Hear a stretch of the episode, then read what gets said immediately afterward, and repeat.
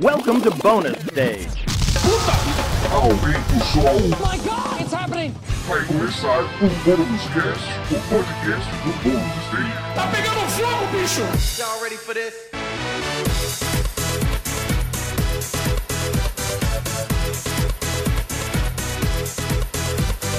Sejam muito bem-vindos a mais uma edição do Bônus Cast, o podcast do Bônus Stage de jogos, cinema, séries, quadrinhos e cultura pop. Eu sou Rodrigo Sanches, junto comigo Beatriz Blanco. Olá, Olá! tudo bem com você? Tudo certo, dentro do possível, dada a conjuntura. A tal Sou- conjuntura, né? A tal conjuntura. Mas tamo aí, né, gente? Tamo aí. aí pra se alienar um pouquinho. Muito bem. Também com a gente hoje, a Lana Dilene. Querida, boa tarde. Como Boa você está? tarde, gente. É, a gente disse que tá bem pra ver se fica, né? Olha, eu vou perguntar pra ele também, pra saber se tá tudo bem. O Wagner Waka aqui também com a gente. Tudo bem com o senhor? tudo ótimo, se melhorar, estraga. De tão bom que tá. Tá bom, né? Ok. Tá bom. Tá bom. Você tá dizendo? Aprendi com o Paulo Coelho Ah, que se você falar, acontece. É entendeu? mesmo? É? É, o livro dele inteiro é sobre isso, né? A carreira dele inteira é sobre o Eu ia segredo. perguntar quais deles são sobre isso. Mas Não então falou, ninguém é falou um coisas segredo. boas, elas acontecem, né? É. Tipo, abrir o armário e cai um milhão, assim. Rô, mas você sabe, tá Tô ótimo, sabe aqui, por quê, mas Rô? nada até o momento. Sabe por que tá ótimo? Hum. Porque nós estamos na presença de Gegé Pinheiro, entendeu? Aí sim. Exatamente. Com a gente hoje, Gegé Pinheiro, repórter da Loading com a gente. Gegé, bom retorno, né? Porque não é de hoje que você grava com a gente. então, como que você tá, minha querida? Tudo bom com você? É, tirando que tá ruim, tá bom, né? Como disse um amigo meu. Mas, enfim, tô feliz de vocês terem me convidado de novo. É um prazer estar aqui de volta falando no Bonus Stage. Dessa vez não é pra um tema polêmico, dessa vez é pra indicações, então tá mais sussa também. Não, hoje é, é pra Mas gente falar de coisa ser boa. polêmico, hein? Isso é verdade. Não, não, não, É verdade. Mas se tiver tema polêmico também podem me chamar. Não, a gente tá, tá aqui pra bater papo, o importante é isso, com essa galera que também tá acompanhando a gente durante a gravação que nós estamos fazendo na Twitch. Então, se você gosta de acompanhar ao vivo, estamos gravando nosso podcast na nossa twitch.tv barra bonusstagebr, geralmente a partir das 3, 4 horas da tarde. A gente sempre fala pra vocês ficarem de olho no nosso Twitter, que também é bonusstagebr. Tá, então vocês podem acompanhar com a gente futuras gravações. E se não der também não tem problema, você consegue ouvir como você tá ouvindo agora aí também. Bom, o podcast Olha de aí. hoje a gente vai bater um papo sobre indicações, né? A gente sempre alterna aí umas indicações, depois um assunto. E hoje calhou de ser um podcast de indicações. A gente vai falar um pouquinho do que, que a gente tá jogando, o que, que a gente tá assistindo e por aí vai. E como é de praxe da gente, nós temos uma convidada hoje. A gente sempre começa com a pessoa convidada para falar pra gente o que tá jogando, assistindo. Então, GG, conta pra gente o que, que você tá curtindo aí Eu tô assistindo, acho que só WandaVision mesmo, apesar de até apresentar toda essa gravação, eu ainda não vi o último episódio, por isso eu até perguntei pra vocês em off se vocês iam fazer Uhum. comentar de spoilers do, de WandaVision. Ah, É, não, não. Eu não tive tempo, não é nem porque eu não quis, é porque eu não tive tempo de ver o último episódio ainda. É, tô doida pra ver, e aí, como esses dias eu também tava. Não tava acessando muito as redes sociais, dei um- uma pausa, uma pequena. Um, um breve, uma breve pausa em redes sociais pra Uhum, para um pouco minha saúde mental. Então, importante. eu fiquei, fiquei, é, fiquei assim, segura de tomar spoilers, né? Mas é, ainda não sei de nada e ainda não vi, ainda não tive tempo de ver esse último episódio.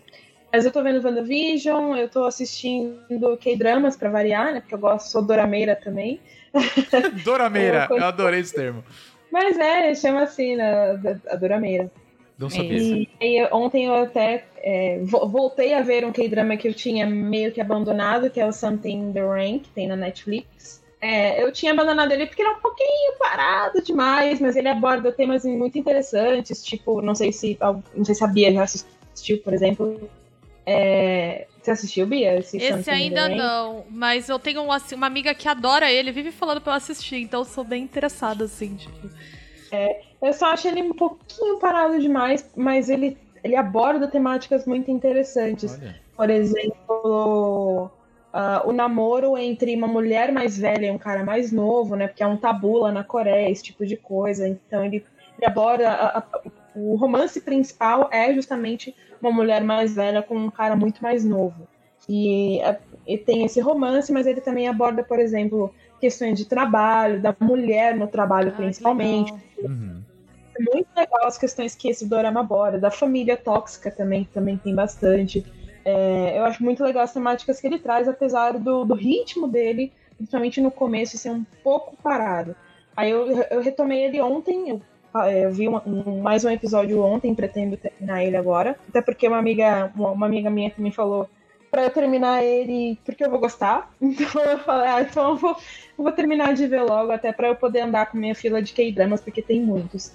E, enfim, acho que de jogo eu tenho jogado Persona 5 Strikers, mas acho que a gente vai falar dele depois, né? Com certeza. Bora. Com certeza. Sim. E acho que só, de música, é, o que eu mais quero falar, inclusive, nesse programa é dos meus queridos Daft Punk, né? Que Ah! Ó, Vamos começar Então por vamos ele, falar, então? é, exato. Vamos Vamos Bora. embora. Vamos pelo Daft Punk. Vamos lá. Assim, vamos, vamos combinar que. é, Eu, eu confesso que eu fico triste quando bandas, que, principalmente Não, as que eu não. gosto, eu fico muito triste quando elas acabam. É, não, eu tô com Aka, não sei se eu fico. Eu não sei, assim. Eu fico, Não. não, não, eu fico triste, assim, porque eu falo, poxa, pô, né, a gente gosta, a gente, a gente- claro, a gente quer ver mais, a gente quer ouvir mais o trabalho dos caras. Mas ao mesmo tempo, eu, eu, eu sempre lembro. Eu sou muito fã de Ramones, tá? Eu gosto muito de Ramones. E eu lembro que quando eles acabaram, eles falaram o seguinte: perguntaram pra eles assim, mas por que, que vocês estão acabando, né? Por que vocês vão parar de fazer música e tudo mais? E aí eles responderam: porque a gente não é o Rolling Stones. Saca? Que tipo, a gente já tá velho, já deu, sabe? Cansamos, e- é isso, sabe? E eu acho que isso é muito válido, pra falar a verdade. Eu acho que, tipo, o fato do Daft Punk chegar e falar assim: ah, é isso, pô, foram- foram 28 anos de carreira como Daft Punk, sabe? Eu acho que chega uma hora que os caras talvez querem explorar coisas novas, É, ou um não querem mais fazer essa parceria, ou cansou de música, vou viver de, de renda agora, sabe? Então, Ô, eu sou muito a favor. Eles têm um, um histórico, na verdade, muito de. Oh, a gente vai fazer música só quando a gente estiver inspirado. Tanto que, por exemplo, você não vê. Ao longo desses 28 anos de carreira, eles lançaram só quatro álbuns de estúdio. Quatro. Pois é. E acho que teve dois que foram ao vivo, que foram das. Da, não, mentira, o primeiro a live, eu acho que não foi turnê ao vivo, porque não- eles não eram tão famosos na época. Não tenho certeza quanto ao primeiro a live. Mas a segunda live, que é o de 2007, fez um puta sucesso, sabe? É, muito aclamada aquela turnê, ganhou Grammy e tudo mais, Uhum. porque foi uma turnê muito foda. Eles realmente fizeram um estouro com aquele. E eles já tinham três álbuns quando eles fizeram a o segundo a live, né? Uhum. E aí veio depois o Random Access Memories, que, enfim, foi um estouro, assim, ganhou Grammy também de novo, ganhou vários outros prêmios também. Eu falando do Grammy porque ele é mais referência, né? Mas eles ganharam vários outros prêmios também. Também, a puta produção que foi aquele álbum, não tinha como eles não ganharem, Concordo sabe? plenamente com você. Mas assim, é- é- eles têm esse processo de. de- é, eles são muito criativos, mas ao mesmo tempo o processo criativo deles é muito de timing. E eu acho que justamente eles não. Eles, eles romperam né, a parceria. Então os dois, o Gui Manuel e o Tomás, eles se separaram, mas é, eles não falaram o que, que eles vão fazer para o futuro. Porém, a gente já via muito, assim, eles não focavam só no Daft Punk, né? E eles, eles se conheciam também desde crianças, então eles, eles passaram praticamente a vida inteira, não juntos, apesar de eles serem o Daft Punk, né? Porque eles tinham não só as famílias deles e tudo mais, mas eles também é, têm, eles participaram de alguns projetos muito pontuais individualmente.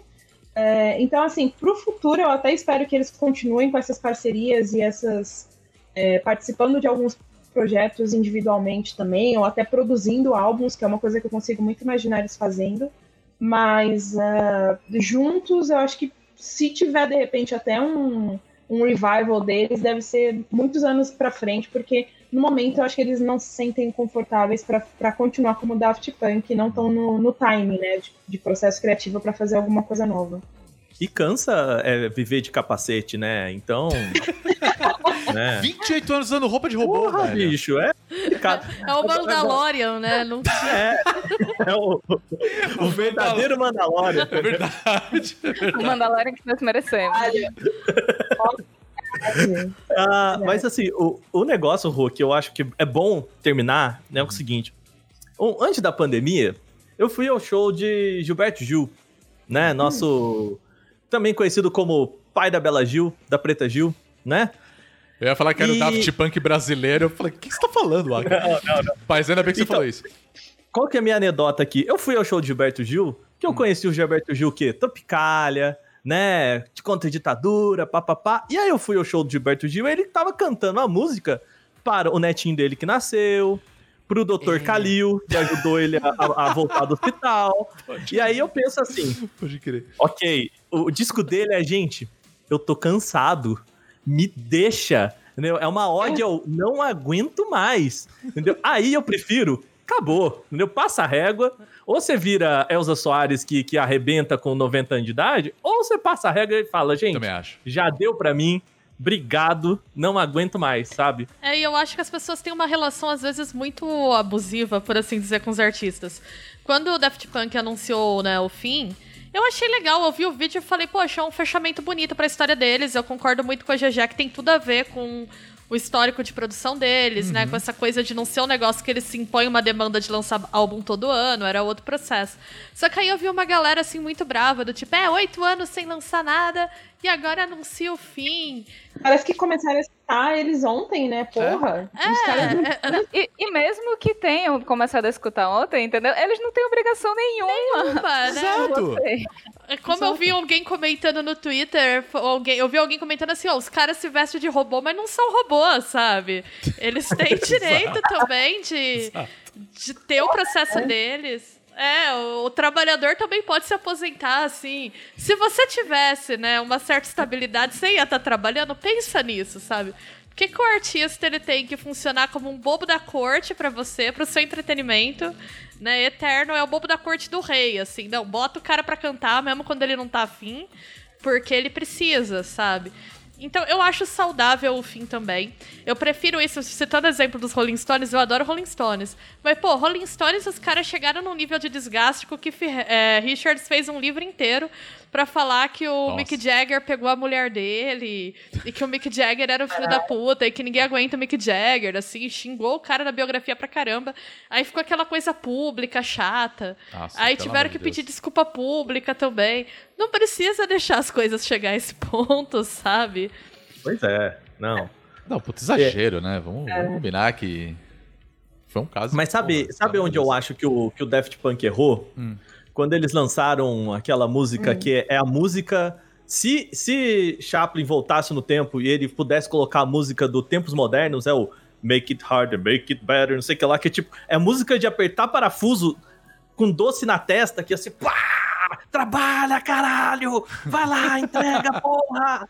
E aí É a eu música acho que a eu galera mais entendeu gosto. errado. O Harder, Faster, Eu Better. acho que é a música que eu mais Harder, gosto dela. Stronger. Stronger. Eu, eu gosto muito dessa música, Eu mas música. é, eu eu não sei, eu tenho um carinho muito especial por Around the World. Eu acho que mais pelo clipe do que pela música. Porque aquele take do clipe da galera dançando, cara, é, assim, bem, é tão sincronizado aquilo Sim. que é, é muito bem feito aquele negócio. Esse, esse clipe, inclusive, ele foi dirigido pelo Michel Gondry, que é o do. Que é O Brilho Eterno de uma Mente Sem Lembrança. Pois é. É esse o nome do filme? É, o filme é esse, Brilho isso, né? Eternamente Sem Lembranças. Eu sempre confundo, eu sou meio chapolim quando eu vou lembrar das coisas, eu, eu troco, sabe? Então eu, eu falei certo, né? Tá certo o nome do Tá certo, tá certo, já, já Não, fica não, é isso tranquilo. mesmo. Brilho Eterno de uma Mente Sem Lembrança. Mas então, ele, ele dirigiu esse filme e ele também dirigiu esse, esse clipe do Daft Punk, especificamente. Sim. Sim, e até musicalmente, assim, é, quando rolou, né, e tal, eu não sei porquê, eu botei aqui na, na caixa de som aqui em casa, né, aí eu fiquei dançando um tempão, assim, doidaço, e, e aí é, eu não lembrava muito, assim, umas coisas tipo One More Time, assim, o, o como que essa música, ela, ela tem uma batida que ela não é tipo um, um boom que ela, ele começa e termina, ele começa e interrompe, depois presta atenção, assim, umas coisas assim, É musicalmente interessante, sabe? Ele quebra, ele inverte, assim, uma, umas coisas, assim, que eu falo, cara, é- quando eu escuto, né, escutei essa música pela primeira vez, sei lá, eu era um adolescente na minha vida, Sim. achava muito louco, baladinha aqui, doido, né, tomando altas birita. Mas hoje, assim, né, como uma pessoa que entende um pouquinho mais de música, não sou conhecedor assim, gente, mas dá pra perceber que, tipo, tem muita coisa musicalmente importante ali, Uhum. né?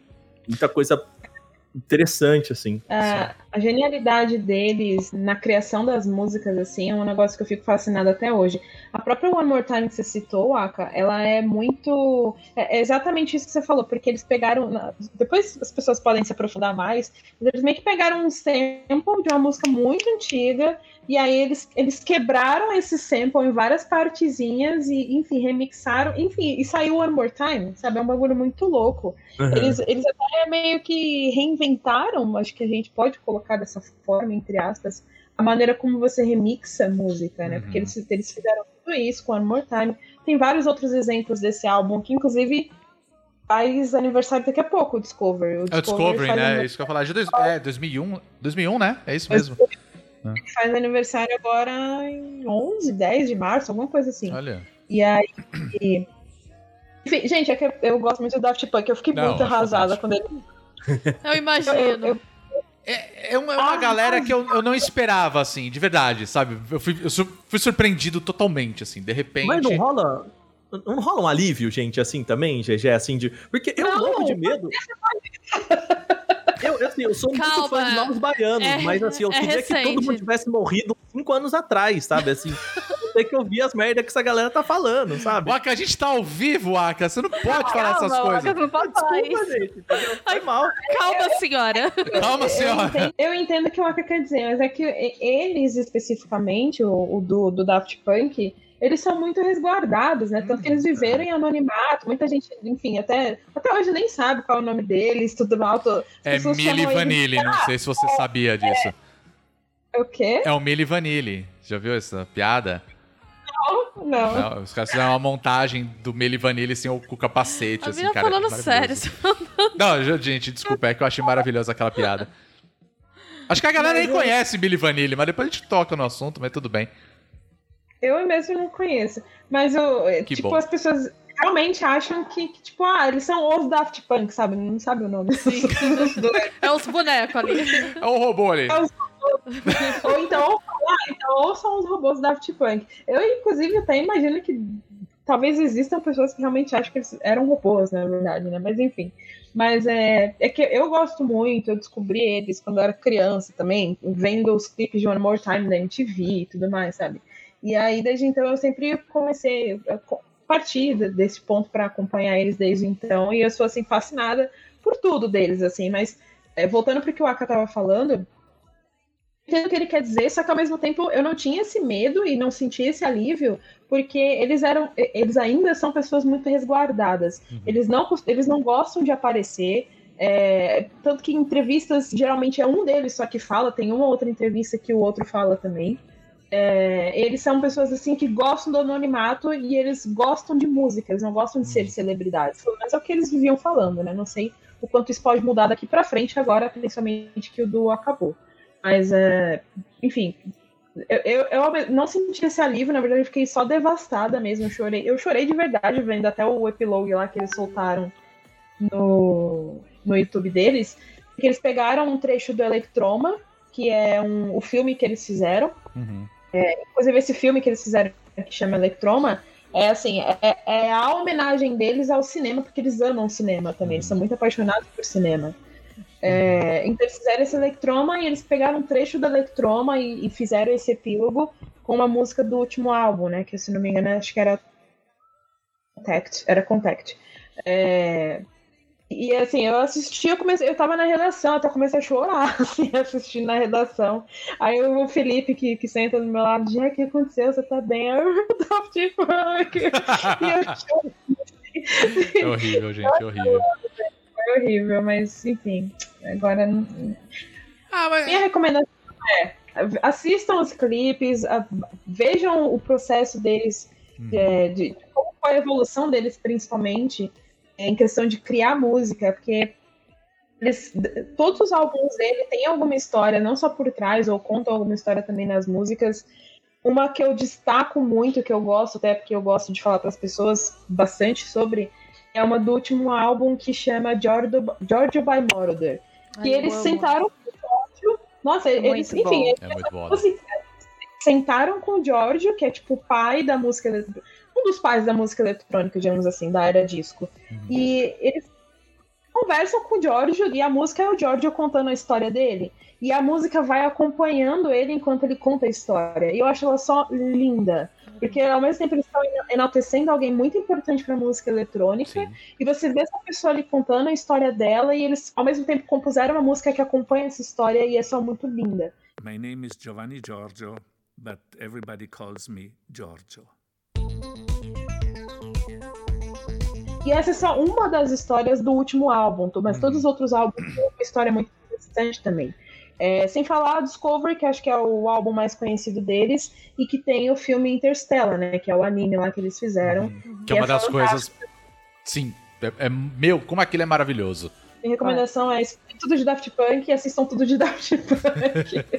E é, eu acho interessante como não dá pra separar, né, o audiovisual da música pra eles Não dá. também, né? Não dá. É muito complementar. Não, e que Sim, nem a gente já falou agora do, do Giorgio, né? Giorgio Moroder, que, tipo, sem dúvidas, uma- das maiores referências do- dos caras, né? E referência pra muita gente que tá no, né, no, no eletrônico mesmo, né? Então, assim, você vê que.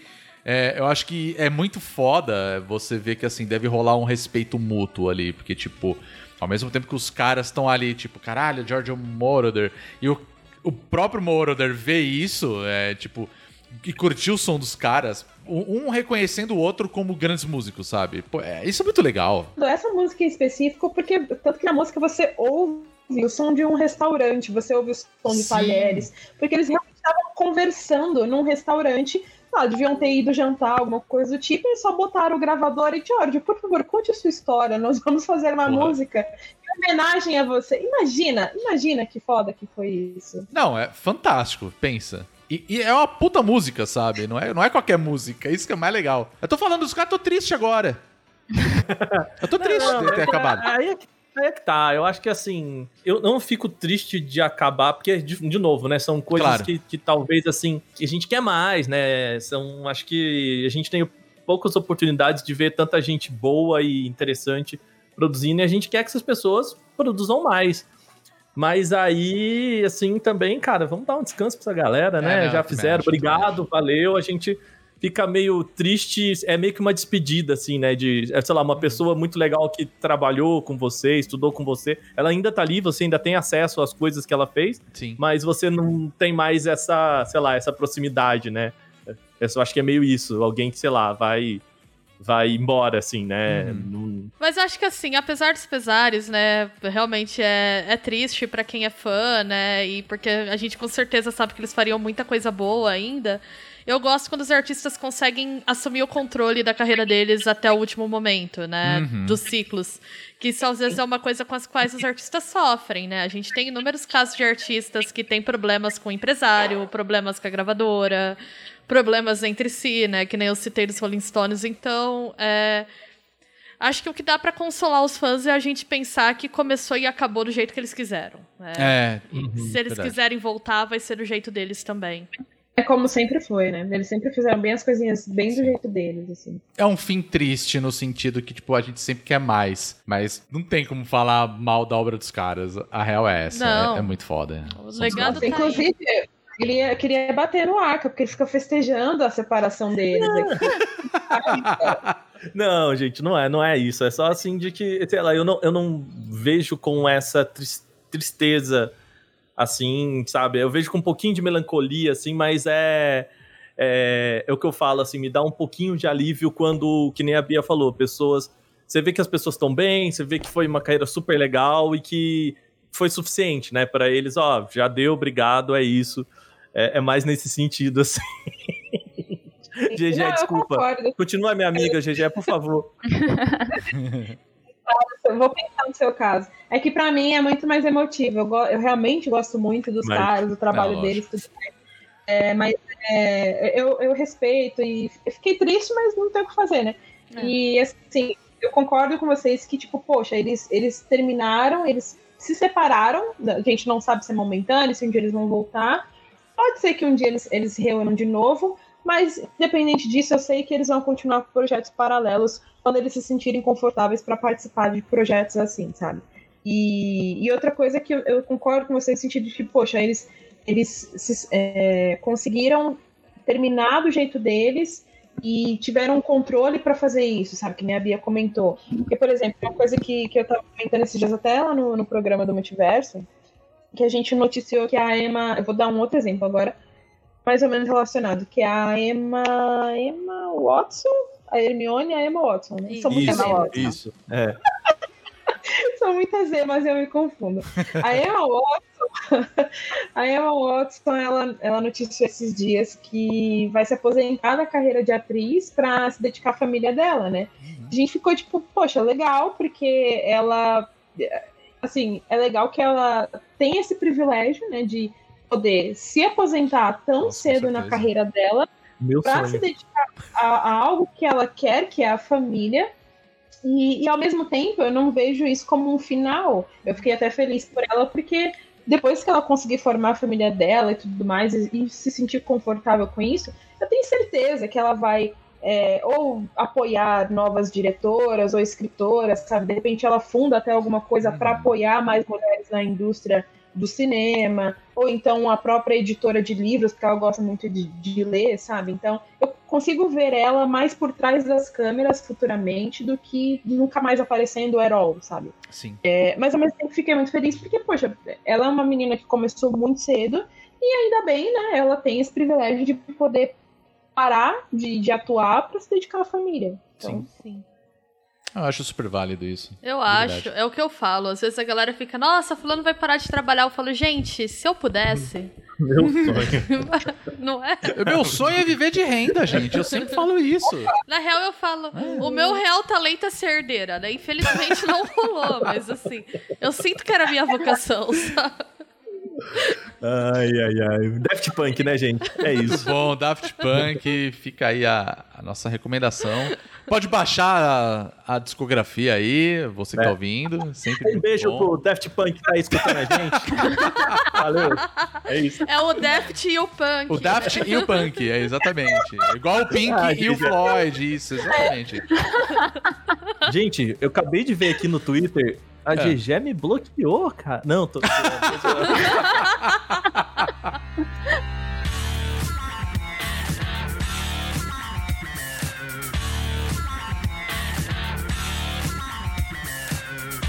Então, já que o senhor tá bloqueado aí. Se o Aka continuar assim, eu vou bloquear mesmo depois do programa. Acho muito justo. Acho, acho justíssimo. Ninguém vai te julgar aqui. Ah, não, não. Eu, eu tô bloqueando agora também, quero nem saber. Então, o senhor bloqueado aí, senhor Waka, bloqueado, cancelado, cancelado aqui no nosso podcast. Talvez, meu querido, o que, que você tá assistindo, jogando?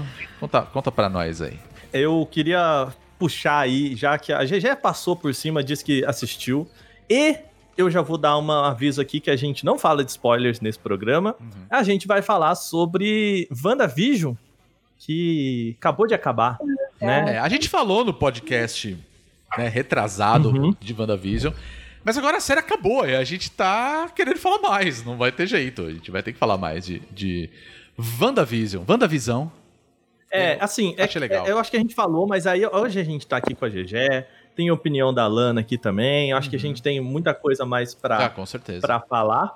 E eu só quero reiterar o que eu disse da outra vez. Hum. Acho que a galera tá muito emocionada aí nas redes sociais. Eu fico feliz por as pessoas, tá? Que falam, nossa, a melhor série que eu joguei na vida. Consegue falar, ah, porque as pessoas estão achando que é a melhor série, é isso? É, revolucionou a, a, vida das pessoas, revolucionou o modo de fazer TV. Inclusive, eu vi um jornalista que escreveu isso. É, é não mesmo? vou citar, porque eu não, né, não, não, não, não vou criticar colegas de profissão, não, não, mas é. Pra gente, quem é? é. Ah, depois eu falo. Depois Meia eu falo. fofoca eu não gosto, não. Pra quem, pra quem tem, pra quem tem o, o bônus Stage Plus aí, eu vou falar depois. a gente, o bom... é apoiador aí, né? A gente vai abrir um OnlyFans só de fofoca ainda. OnlyFans de fofocas, gosto. boa, boa. Gente, não, mas assim, é, é uma série incrível. Acho que é uma série muito boa e faz coisas muito corajosas. É, embora em, eles ainda, ainda mostram que são Marvel, Eu acho que assim, eles dão uma volta e Ah, continuam Marvel, né? O que eu acho que é a parte mais, mais meio que broxante pra mim no, no final das contas, assim. Concordo. Mas eu acho tão legal o, o que eles fizeram com essas brincadeiras visuais, né? A brincadeira. E tomando banho hoje eu pensei no seguinte, assim, que é, é um negócio meio Pixar, assim, meio Shrek, sabe? Esses desenhos, assim, que ele é feito pra criança, mas ele conversa com os pais. E aí eu já acho que, assim, esse é um programa que conversa, inclusive, com o idoso. Pessoa que assistiu o sitcom lá da década de 70, é, essa galera, assim, eu acho que os primeiros episódios ele é muito corajoso, porque, gente, nada acontece no primeiro episódio, né? Não, nada acontece, realmente. E eu acho isso tão interessante, assim, como eles se permitiram é, fazer coisas muito, muito fora da casinha, assim, eles começam lá do outro lado. Eu acho que é isso, assim. É meio que o, o que o Kevin Feige, eu acho que ele fez nessa série, né? O pessoal, enfim, é, eles fizeram foi joga uma uma isca e vai puxando até voltar na Marvel, assim, sabe? Porque ele começa lá na frente e ele vem, assim, vem, vem, vem, vem, até falar pra você, beleza, chegamos de volta aqui naquilo que vocês estão acostumados. E acho que funcionou. Pra mim é uma isca que eu fui assim, ó. Eu fui que nem um peixinho ali, assim, ó. atrás ali e, e me fisgou, sabe? Eu amei porque, assim, eu sou muito fã da Feiticeira Escarlate, dos quadrinhos e, né, da era dela com os X-Men, enfim, sempre amei. Aí, quando eu fui ver a Era de Ultron, que eu quero deixar aqui registrado que eu acho um filme merda, né? Pra ser merda tem que melhorar muito, né? Vamos combinar. É um É. filme merda. Assisti, passou, né? Deu pra me divertir, tem o seu papel na cronologia da Marvel, mas é um filminho ali, né? É, Não, não rolou. É. E aí eu tava toda empolgada que eu falei, nossa, vamos apresentar a Wanda Maximov, né? Eu amo a Feiticeira Escarlate. Aí eu chego lá, a Feiticeira Escarlate é uma mina que lança uma luzinha vermelha genérica pela mão e só. Não tem magia do caos, não tem nada. E eu fiquei brava, né? Eu me senti ofendida. Foi uma sensação semelhante de quando o Galactus virou aquela nuvem, né? No filme do Quarteto. Um negócio que eu não gosto nem de lembrar, assim, né? Um trauma grande da minha vida. E aí eu fiquei assim uma semana reclamando que a feiticeira Escarlate tava uma bosta, que ela tava subrepresentada, que eu achei uma porcaria, e enfim, depois eu fui me conformando, mas eu senti que ela nunca foi o que ela é nos quadrinhos, né? E eu também não sou uma fã de quadrinho chata que fica lá, olha só, tá diferente do quadrinho. Não, porque você não leu. Né, eu também acho que não é por aí, né? Então fui aprendendo a aceitar, mas eu achava ela subaproveitada como personagem. Então eu fiquei muito feliz de ver ela ganhando, inclusive, uma dimensão de personagem, dramática mesmo, né? Porque ela passa por uma série de perdas na série, de filmes, e parece que não é nada, assim, né? Tipo. A mulher vem, poxa, ela vem de uma facção radical, porque a família dela toda morreu é, nu- numa guerra horrorosa, aí ela perde o irmão, e aí, enfim, o namorado dela é um robô. E aí tem todo o trauma com o namorado dela. Pô, gente, vocês acham que é fácil namorar um robô? Ninguém aqui namorou um robô pra saber como é difícil, né? Não sei. não vai que você não saiba. Você tem que É. levar isso em Não, você sabe, consideração. É, Ninguém aqui tem sabe. lugar de fala pra discutir o romance com o robô, pra começar. Alexa, não fica triste, tá bom? Ela não tá falando de você. Mas assim, você não sabia muito da Wanda, né? A Wanda tava ali, assim. E aí ela ganha um destaque ali no Ultimato, né? Que ela tem uma cena muito boa. Que é uma cena que foi. Ali eu olhei e falei, ahá, agora sim é a feiticeira escarlate que eu conheço. Mas foi assim, 10 segundos de fanservice e jogou meu coração no lixo de novo. E agora eu achei que a série dá uma profundidade interessante pra ela, até pra introduzir coisas novas no universo da Marvel, como a questão das bruxas e tudo mais, né? Eu gostei muito por isso. Eu acho que ela começa muito experimental e depois ela vai ficando mais Marvel. É a única coisa que eu diria que eu achei um pouquinho decepcionante nela. Mas de todo o resto, eu acho que foi ousado. Foi uma coisa que eu não espero da Disney nunca é ousadia. Então eu fiquei muito feliz de eles terem ousado tanto, principalmente porque não foi lançado tudo de uma vez, foi um episódio por vez. Então eles lançaram aquele primeiro episódio, é uma maluquice, e deixou É. todo mundo sem resposta nenhuma, né? Eu achei isso muito corajoso, assim. Então, gostei, mas eu queria botar meu lugar de fangirl da Feiticeira Escarlate aqui. E dizer que ela tem mais que destruir todo mundo mesmo, e é isso aí, não brincar. Dinastia M, e é isso, gente. Ah, mas isso é um negócio que, assim, muita gente. Claro, como a gente falou, a gente não vai dar spoiler da série, claro. Mas muito se esperava algo relacionado à, à Dinastia M e tudo mais. Mas como é que você vai falar de Dinastia M sendo que a gente não tem mutantes, né, no, no universo cinematográfico da Marvel, dentro da Disney, claro, né? Então acho que assim, é, acho que eles souberam fazer uma história muito legal pra contar a história da Wanda, né? A relação dela com o Visão, né? E, e, como eu falei na outra, no outro podcast que a gente comentou sobre WandaVision, eu achei muito legal a brincadeira que eles fizeram de você fazer uma evolução de séries ali. A gente tem, claro, né? Não serviu pra muita coisa, né? Era mais pra criar um, um contexto ali na história toda. Mas você pegar séries lá antigas pra caramba e, e trazendo aos poucos cada vez mais perto, assim. Então você vê que eles fizeram um trabalho muito legal, assim, de, de respeitar os detalhes, assim, da, das décadas, vamos falar dessa maneira, sabe? Eu achei que isso ficou Nossa. muito bacana, sabe? A brincadeira deles de, de você pegar, vai, uma- o momento que ele tá inspirado totalmente em A Feiticeira, faria todo sentido até, né? A gente tá falando da Feiticeira Escarlate, né? O I Love Lucy, até chegar em Malcolm in the Middle, é, Modern Family e por aí vai. Então é muito legal esse tipo de coisa. Eu achei que foi muito ousado da, da parte da Marvel em querer brincar com, com essa relação do que, que a gente assiste, na verdade, né? né? E aí, e aí entra nessa que eu falei, de tipo, conseguir. É, é uma série pra pegar uma galera. Né? É, Não Não é uma exatamente. série pro fã. É, mas, Né, mas uma não série sei, pra- eu não sei, pra falar a verdade. Eu acho que ele tem mais aquela relação meio Stranger Things, tá ligado? De tipo. Não serve pra absoluta. Também, também, cara. Talvez de uma certa maneira, sim. Porque é mais, é mais aquele sentido assim: você pega Stranger Things, onde é uma série que se passa nos anos 80. Aí tá, beleza, a gente já entendeu que se tá se passando nos anos 80.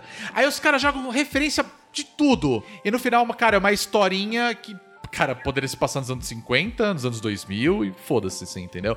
Então eu acho que ele brinca mais um- nesse ponto, assim, de tipo, a gente tá falando de uma série Marvel.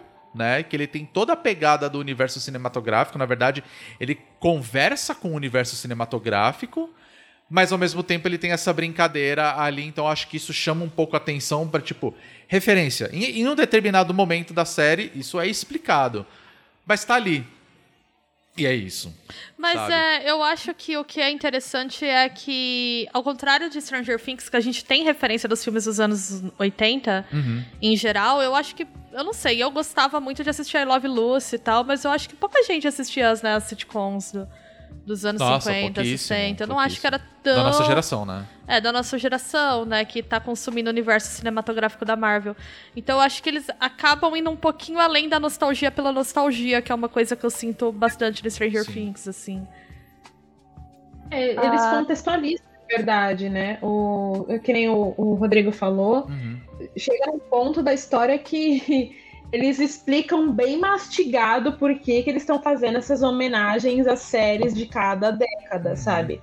É bem mastigadinho pra você entender ali, olha, por que, que a Wanda tá fazendo isso com cada década, homenageando, sabe? Blá, blá, blá. Enfim, é- é- ainda assim é bem contextualizado, porque como até fala um, um- um dos meus companheiros lá da Loading, a Marvel não dá ponto sem nó.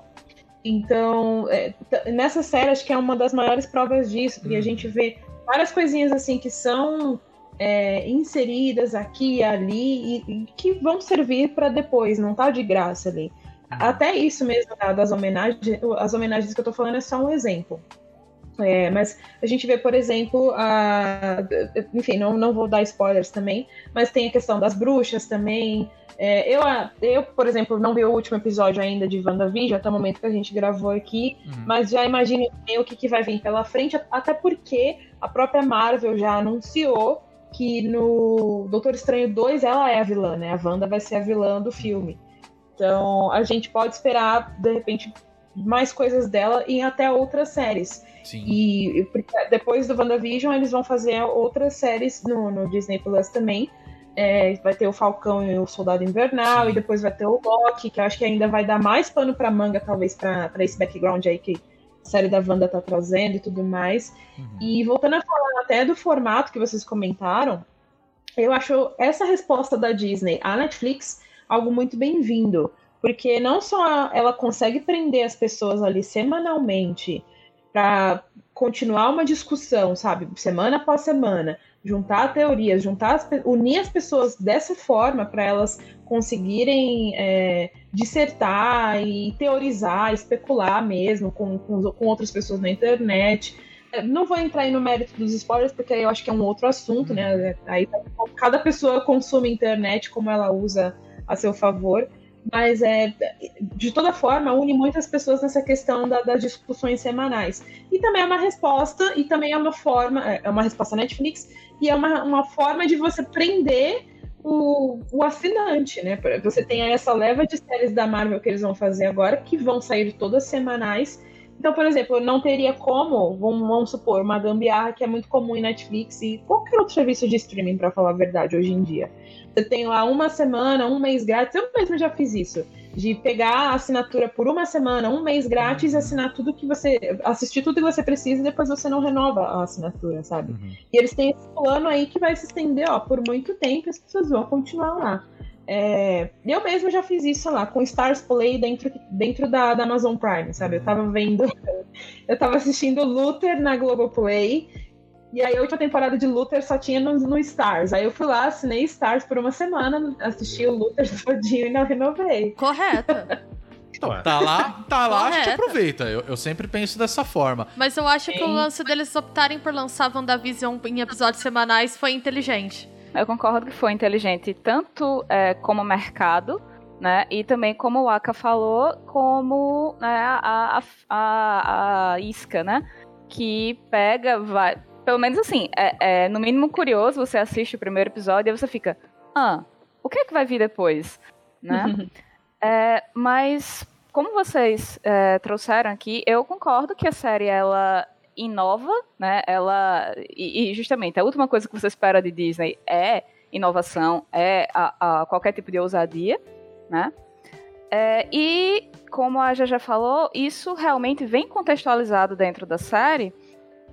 E pra mim, pelo menos na, na, na minha experiência quando eu tava assistindo, eu assisti o primeiro episódio e eu fiquei, ok, isso aqui tá funcionando em outra frequência que não a do MCU. Né? Isso aqui tem regras próprias, essa, é, é, aqui é uma verossimilhança que vai vir diferente. Né? É, é me, me deixou muitíssimo curiosa né? justamente como é que eles iam lidar. Eu, eu já conhecia né, os eventos da, da Dinastia M, então, assim, eu fiquei muito curiosa em entender como é que a, a lógica interna da narrativa ia funcionar.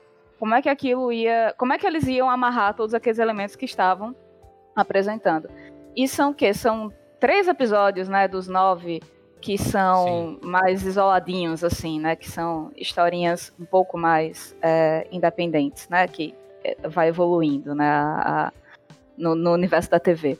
Eu vou até perguntar aqui se isso meio que vai dar um spoiler, mas uhum. eu acho muito legal como a série vai acompanhando os processos internos de Wanda. Né? Que para mim é algo que hum, até então nada dentro do MCU fez até agora, né? Que acaba sendo coroado no final como a, a gente ganhando aí a personagem mais complexa dentro do MCU. Sim. Né? Ela é ambivalente de fato. As fases do luto que ela vai passando? Isso.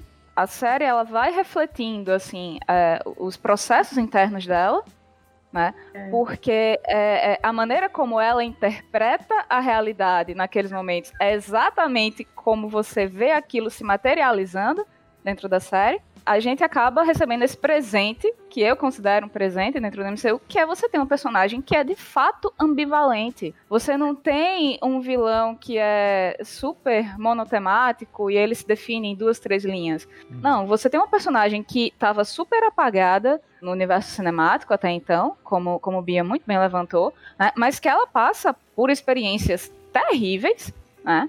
O Homem de Ferro teve um filme todinho só para lidar com síndrome do pânico. E é um péssimo filme, inclusive.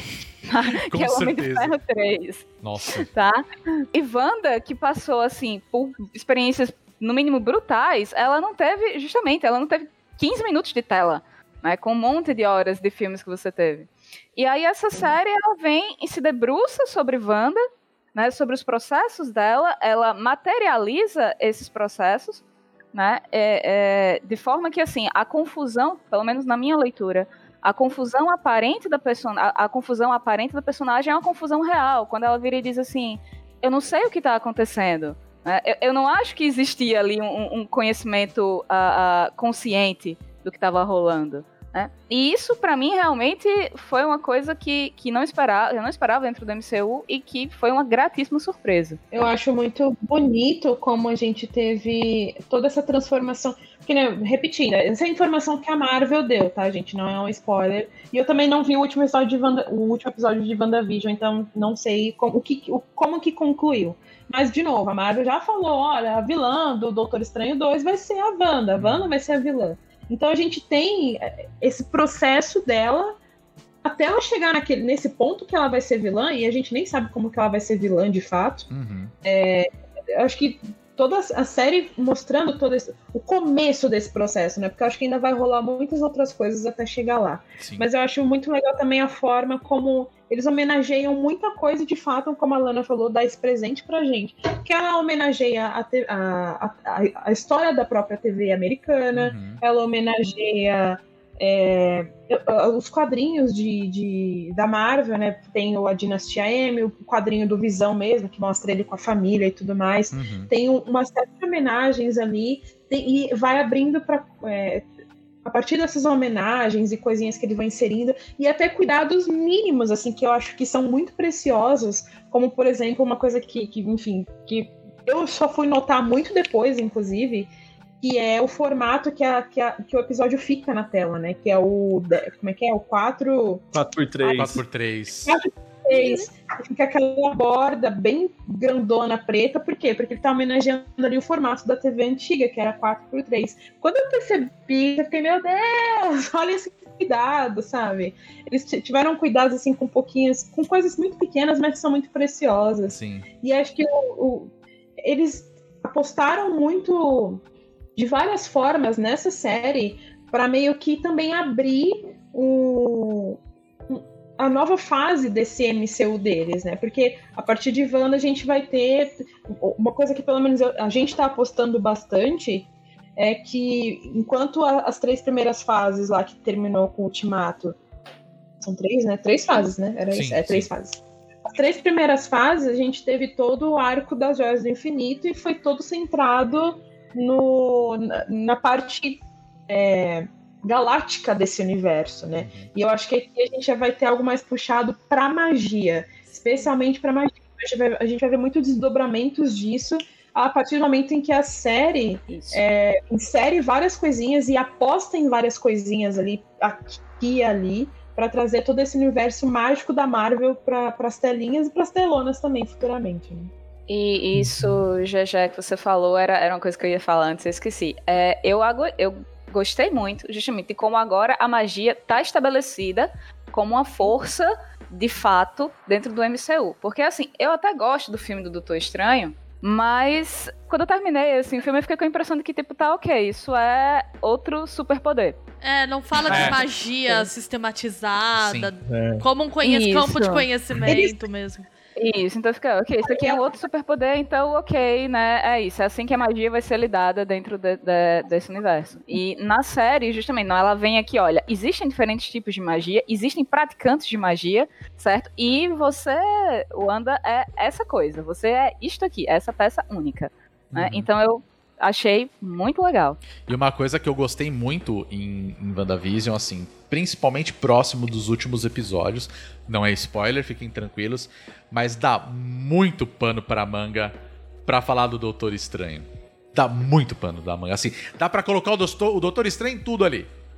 Saca? Então, é, tipo... mas isso eu acho o pior da série. Você eu acha, que... cara? É, eu, eu tenho uma ressalva com isso, mas. Ah, então, não, não, mas não, não assim, tipo, ah, agora o Doutor Estranho vai resolver essa pica. Não, não é isso não. que eu quero dizer. Eu digo assim, tem muita coisa ali que mostra Sim. que tem detalhes relacionados não apenas ao Doutor Estranho, né?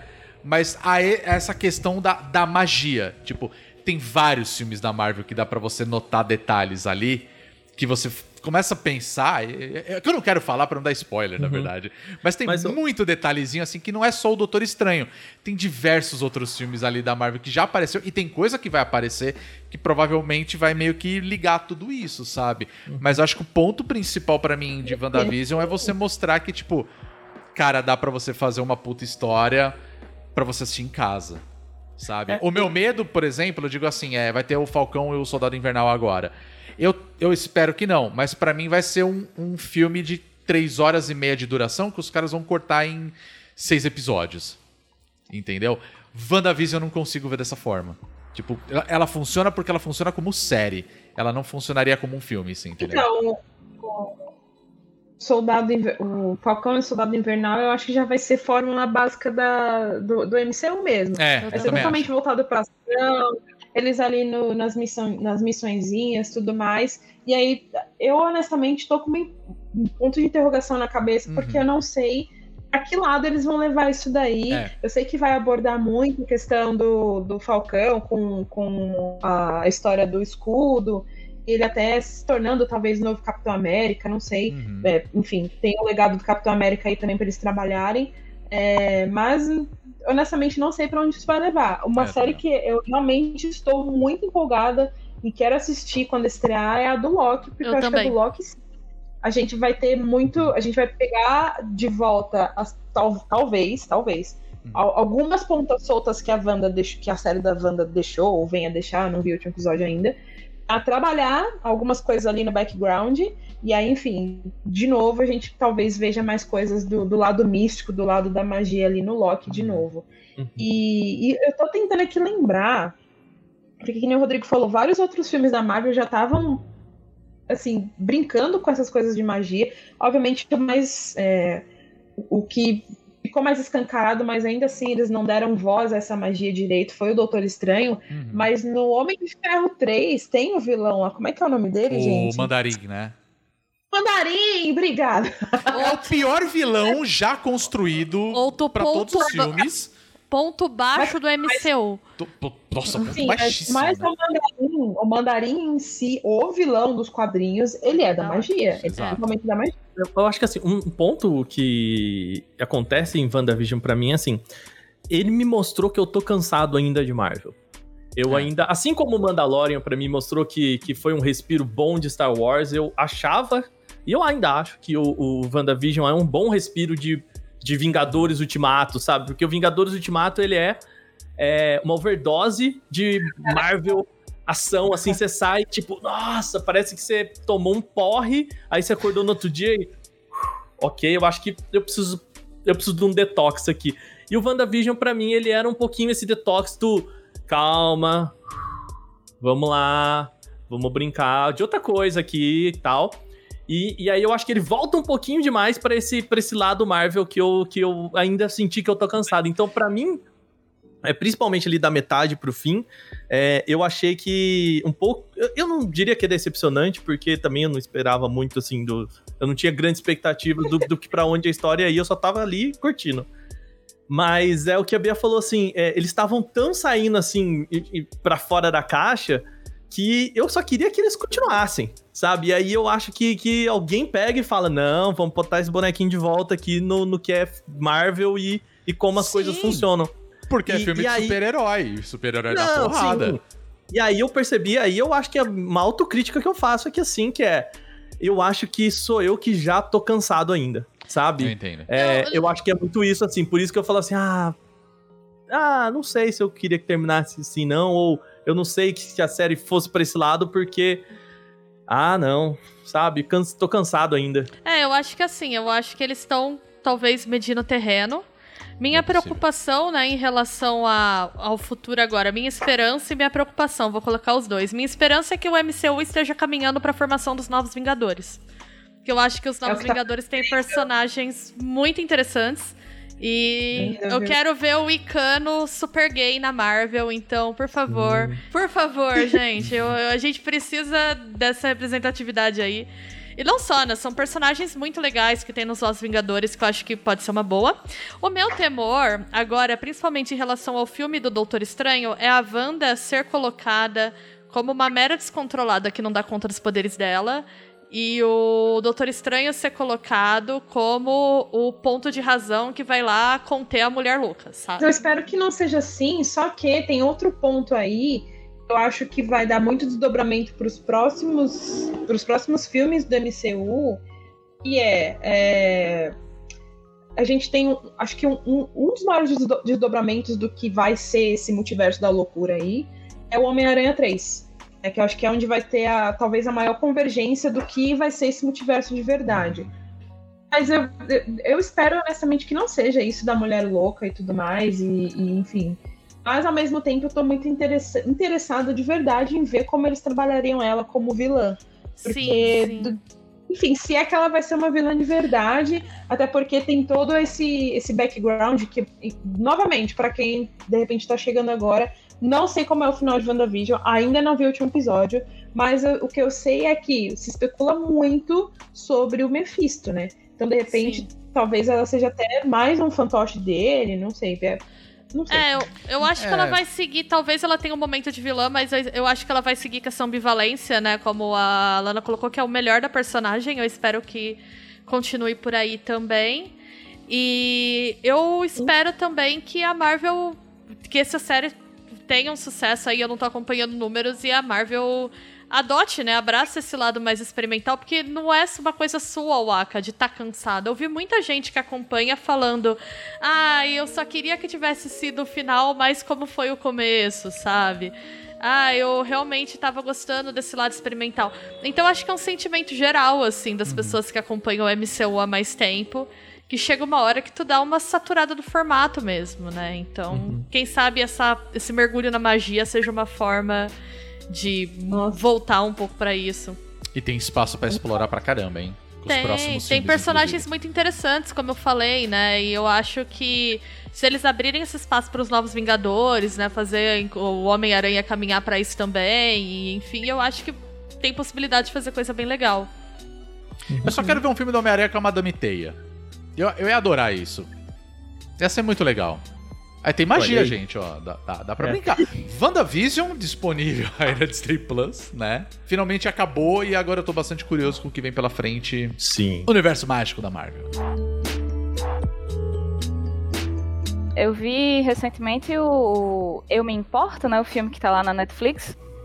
Com a Rosamund Pike e o. Eita, a cara de Waka. Waka tá é... tirando. Waka é um grande e entusiasmo o... da sobra. é o Peter Dinklage.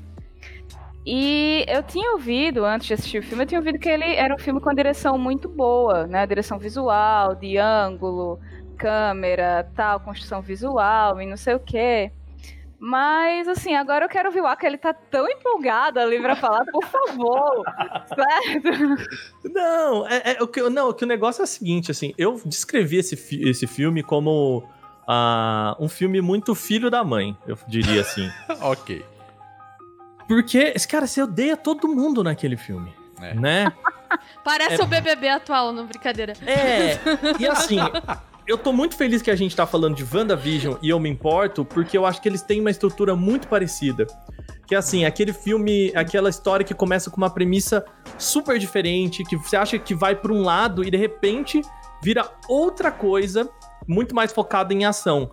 E, e eu me importo exatamente isso, né? Assim, a, a sinopse é: eles estão falando sobre aquele sistema que, gente, que medo daquilo, que é assim, Caralho, se você ficar sim. velho nos Estados Unidos, uma pessoa, obviamente que não é tão fácil como o filme faz parecer ser, mas é, uma pessoa, uma cuidadora, ela pode simplesmente falar assim: você não tem capacidade de cuidar de você, você não tem familiares que podem ou querem cuidar de você, então é o seguinte: o Estado vai cuidar de você.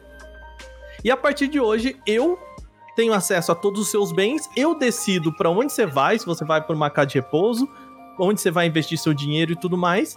E a Rosamund Pike, né, a personagem dela, é uma pessoa que se aproveita dessa brecha para ficar rica. Então ela pega um monte de velho indefeso e rouba o dinheiro deles, é, sendo essa cuidadora. Então tem lá o juiz que é, ou ele é muito inocente ou ele faz parte do rolê também. Tem a, a médica que é amiga dela que dá o atestado de que as pessoas são panaca e não conseguem cuidar mais de si mesmas.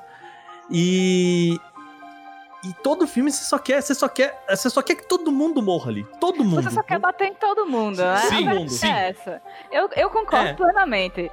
Certo, Waka? Você resumiu bem o filme e é isso. Você odeia todo mundo, ninguém presta, né? Parece a vida real, tá?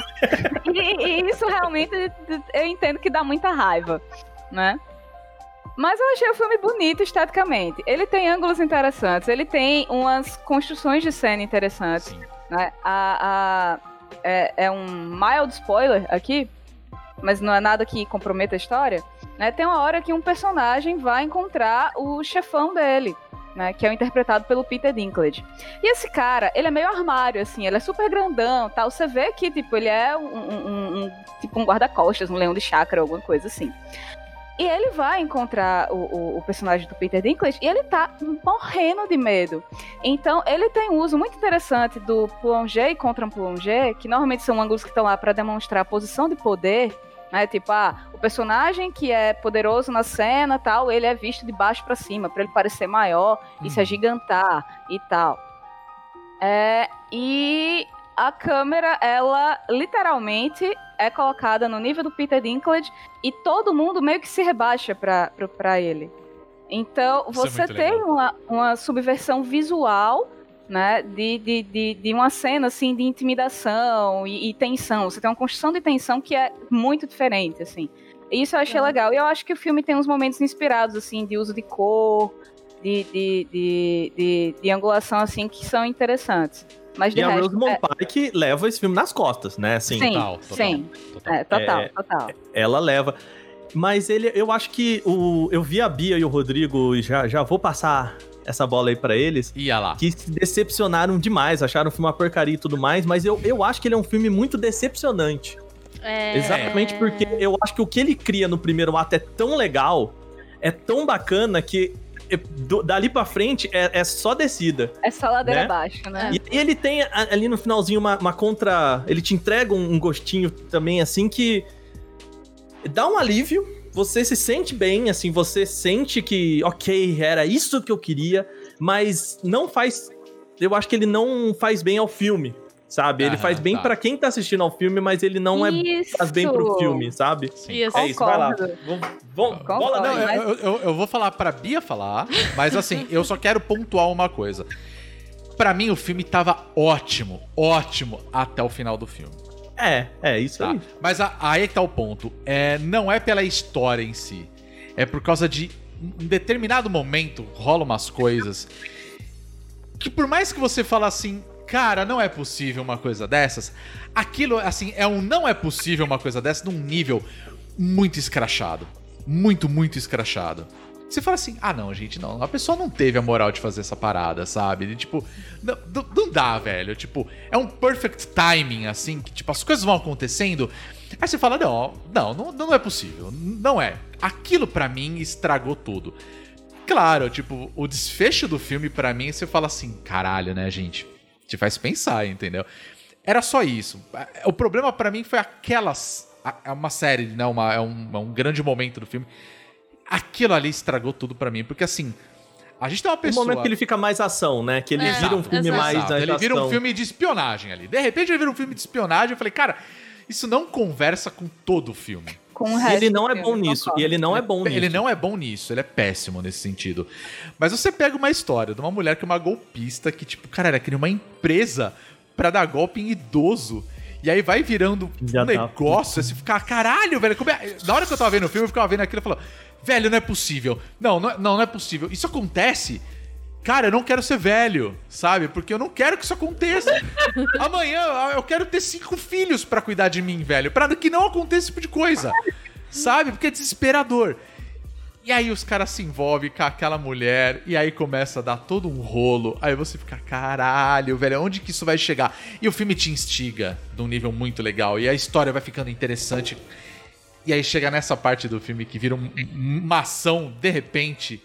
Aí você, ah não, velho, isso não tem nada a ver com o resto do filme. sabe? É- Era só isso. O final do filme eu até falo assim: ah, beleza, vai, eu. eu- ok, eu gostei. Eu, eu gostei do final do filme. Mas entendeu? acho que esse que é o problema. Ele é feito pro público gostar, mas ele não é bom pra história, né? É, não, é esse É. momento, tá? Pra É. mim, assim, o que eu não gostei foi meter uma- um momento, assim, cena de espionagem. Eu falei, ah, velho, parou, sabe? Tipo, não, não vai me convencer. O resto me convence perfeitamente, mas isso aqui, não, não, não é legal. Eu acho que foi isso que me incomodou muito, porque, tipo, ele vai criando toda uma. esté- A estética do filme é maravilhosa, de você mostrar que, tipo, é tudo muito branquinho, assim, é tudo muito. É a casa da Ana Hickman, né? O filme inteiro, assim. Exato, exato. A casa da Ana Hickman, cara. E tudo vai ficando, né? Um negócio confortável, você fala, caralho, como que as pessoas podem ser tão filhas da puta, sabe? E, e tá ali e você não percebe pela estética, sabe? E é o famoso engana trouxa mesmo. E aí os caras botaram um bagulho no meio do filme que eu falei, ah, nada a ver, estragou o filme, sabe? Tava tudo bom até aquele momento, mas... Enfim, a Bia, manda bronca aí, que eu já falei, já dei hate demais aí, a galera já O deve mais tá legal é puta já. Rodrigo. Eu vou deixar a Bia falar, que eu vou falar nada, não. Mas Do filme, do filme. Eu só falei, eu só tava falando dessa, desse momento que pra mim estragou todo o rolê, cara.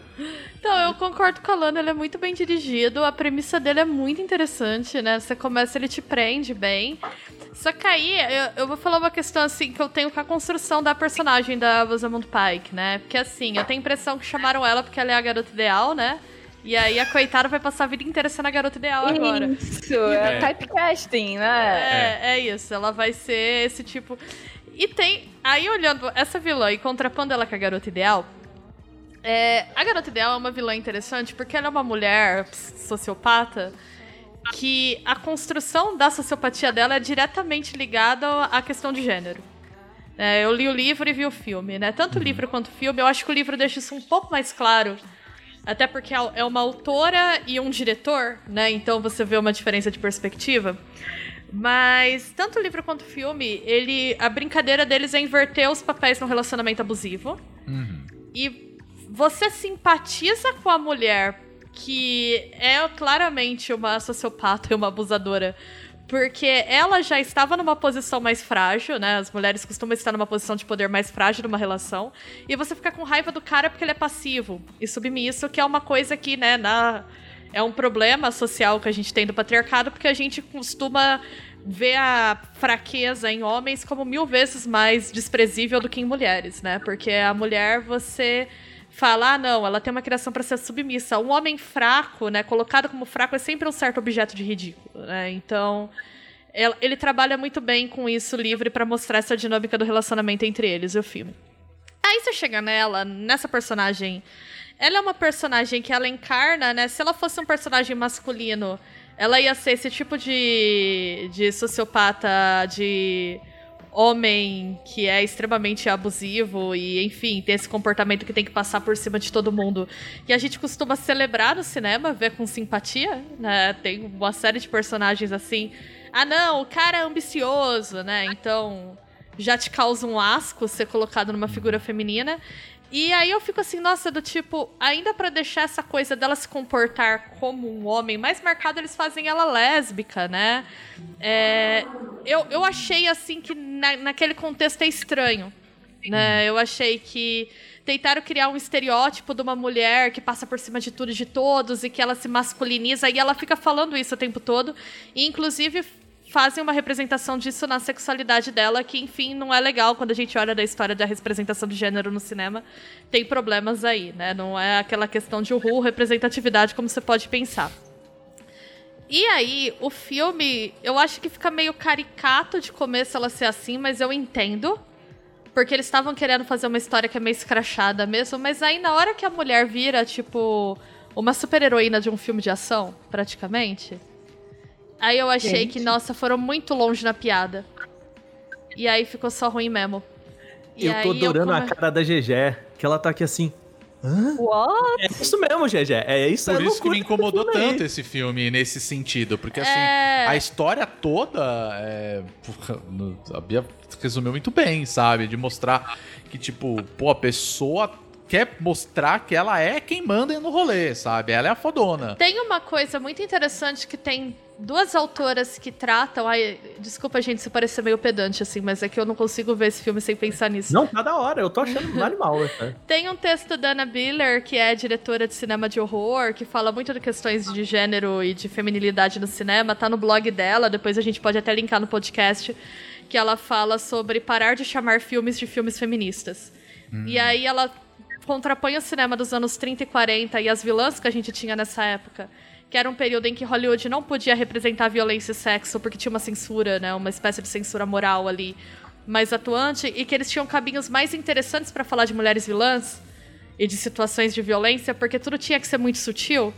E aí ela fala da- dessa representação da, fila- da vilania de uma maneira mais nuançada, até, né? E ela fala muito da ideia do glamour, que filmes que mostravam mulheres glamourosas, eles não eram vistos só como para mulheres, eles também tinham apelo ao público masculino porque tinha uma ideia de complexidade de personagem ali. E aí, quando você vai pro cinema do pós anos 70, isso muda porque é o momento em que tem aquela virada, né, do, da geração do Scorsese, enfim, que começa a trazer mais violência, mais representações de violência e sexo pro cinema, e aí o cinema se masculiniza, nesse sentido bem estereotipado da coisa.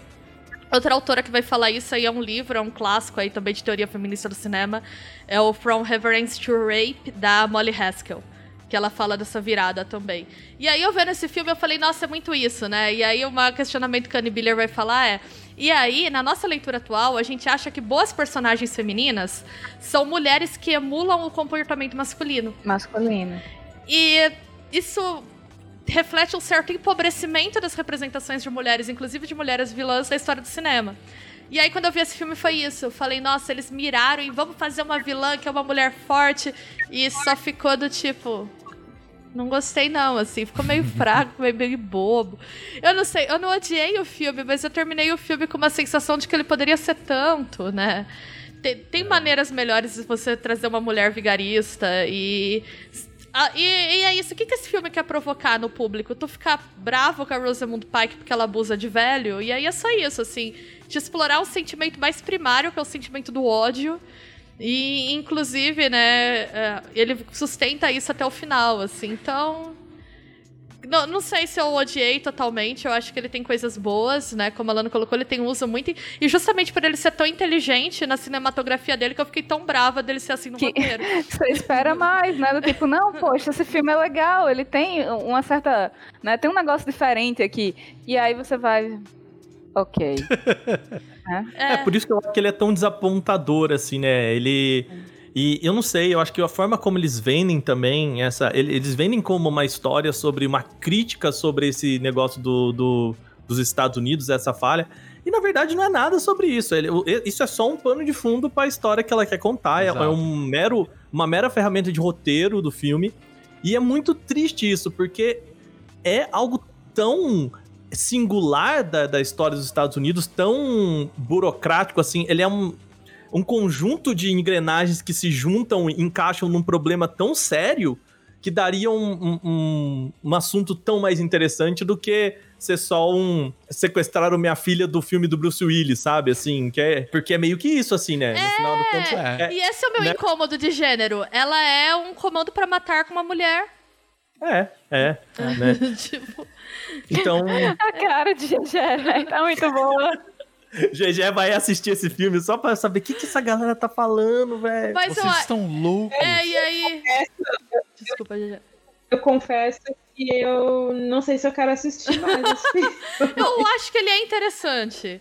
Mas é, é isso, me incomodou porque, né, enfim, tô imersa nessa questão de gênero, né? No meu trabalho de pesquisa e tudo, e aí eu sei que é difícil. Ai, você tem que ver sem pensar nessas coisas, mas eu não consigo, gente. Desculpa, eu não consigo, me incomoda. É que você tem contexto. É, isso. É, eu fico brava. E...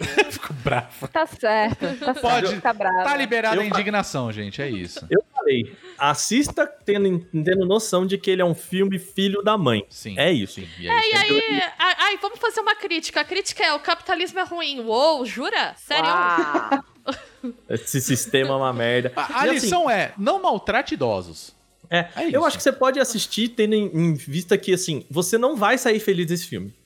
Entendeu? Você vai. você- é um filme que você vai estar o tempo todo puto, e aí lá no finzinho você vai ficar ok, sabe? É tipo assim. É, é, é tipo a gente pistola com a pandemia, e aí uma pessoa que, que você odeia muito. É, do, sei lá, governo pega o negócio e você fica assim, nossa, mas tomara que morra disso também. Aí de repente você para e pensa, tipo, será que é o que eu quero mesmo? Será que, tipo, isso resolve as coisas? Será que isso muda alguma coisa? E você fica meio mal, assim, sabe? Sim, De, é tipo, bem você isso. se sente satisfeito e de repente você. Mas será que é. Que era isso mesmo? Sabe? É... E aí, enfim, né? Deixa isso no ar aí. Eu me importo.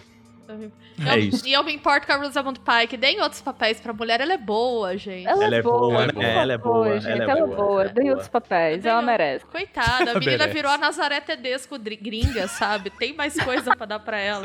Ela é a Olha, se Renata ela Ross. empurrar é a- alguém da escada em algum filme, velho, aí realmente Caralho, a gente é. pode cristalizar ela Nazaré. como a Nazaré Tedesco Total, gringa. total. É bem isso.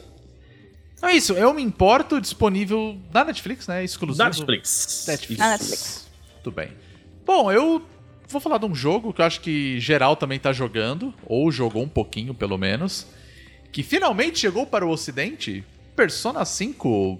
O a, pra gente ficou Persona 5 Strikers. Um jogo que a gente nunca comentou aqui. Nunca é comentamos, né? Ninguém, a gente não gosta Ninguém de nunca Persona, falou né? de Persona aqui. Ninguém nunca comentou de. Persona, por sinal, né? Mas finalmente chegou Persona 5 Strikers para nós, né? Ele foi lançado no ano passado lá no Japão, demorou um pouquinho para chegar aqui, que era o Scramble, que é a mesma coisa, a única diferença é que agora os caras traduziram, né? Pra... mudaram o nome, sei lá, e... Enfim, agora tem a, a É porque ele chegou como um jogo de futebol, né? Como é que é? Chegou como um jogo de futebol. É, então, eu tipo, eu não sei, eu acho que não tem nada a ver o Strikers Tem ali. nada a ver. Nada a ver. Futebol. Não entendi. Não, é que você não lembra que tinha o, o Super Mario Strikers, que é Era o um jogo, jogo de de futebol, futebol. do Mario? Ah, nossa, Waka. Humor com muita referência, tem, que, Peraí, né? tem que fazer um TCC pra entender essa piada, amigo. É, não, o Aka, o Aka foi longe agora. Peraí. Diria meu querido amigo Serginho Griezmann, o mundo inteligente na madrugada, entendeu? É. é- Twitter é o Aka Alves, né? Peraí, deixa eu bloquear. Bloqueado duas vezes hoje, hein, pela GG. Parabéns, Waka. Esse é um novo feito, cara. Altamente referencial esse tipo de humor, É, Waka. exatamente. E, e eu achando que tava falando demais, hein, quando eu brinquei com a GG do Mili Vanille, cara. Olha lá, hein. Mas, gente, né, é horrível quando a gente percebe o nosso humor envelhecendo. Ontem eu mostrei pros meus alunos aquele quadro da restauração do Jesus Cristo. E aí, sabe? Eu aí amo, os meus alunos amo. ficaram, professor, o que é isso? E assim, tocou a música Vocês não conhecem o, né? Jesus da Dona Cecília? E as pessoas não conhecem. Eu fiquei assim, não, porque eu botei no meio do slide e falei, vou arrasar na aula. Na hora que o bebê entrou, aí ficou aquele silêncio no EAD. Meu, Aí eles, tá professor, velho? o que é isso? Aí tocou na minha cabeça, tururu, tururu. E daqui a pouco o jovem não vai mais entender essa piada do tururu, tá? Eu tive que mandar o link com a reportagem pra eles entenderem e eu me dei conta que essa história tem quase 10 anos. assim. Nossa. Você É. tá me zoando. 10 anos? É. Ela, ela foi de 2014, se eu não me engano. Então, Waka, eu entendo gente. você. Pray for Waka. pra informar. Hashtag Pray for Waka. Cara, a gente- a gente tá velho, a gente tem que parar de fazer piada. O jovem não vai entender, gente. A verdade é essa. Voltando pra esse ponto do, do, do que você tava falando, Aham. é que ele tem. Ele carece de um dos- problemas, entre muitas aspas, dos jogos japoneses que tem o subtítulo gigante. Sim. Porque lá ele é Persona 5 Scramble The Phantom Strikers. The Phantom Olha Strikers. esse título gigante. Aí aqui no acidente, vamos só pegar o Strikers e colocar só. Ou poderia traduzir assim, na verdade, pra Persona 5 2. Tava joia também, sabe? Tipo, Sim, ele é completamente uma continuação legítima. É, eu, até- é. eu falei isso no, eu falei isso no meu review até. hum, Tipo, cara, esse jogo não é um spin-off. Pra mim, ele é Não, uma continuação legítima. Ele começa já referenciando o final, tipo, no sentido de que, tipo, pô, todo mundo tá se reunindo ali Hum. meses depois. É, e eles falam, tipo, ah, que bom que a gente conseguiu se reencontrar. E eles começam a falar das provas, de, Uhum. da escola, que não sei o quê. Enfim, é férias de, de verão ali, que eles têm um mês inteiro.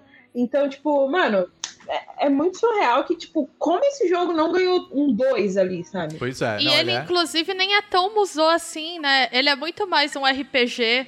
É, é justamente ponto. emular o estilo do Persona 5 original, Sim, né? O sim. Vanilla, do Eu que é um musozão, assim. Ele nem é tanto. Então, Eu acho que esse que é o ponto mais interessante do, do Persona 5 Strikers, porque ele é uma continuação direta. Não, eu não vejo, eu não consigo ver ele como um spin-off. Pra mim, ele é uma continuação direta.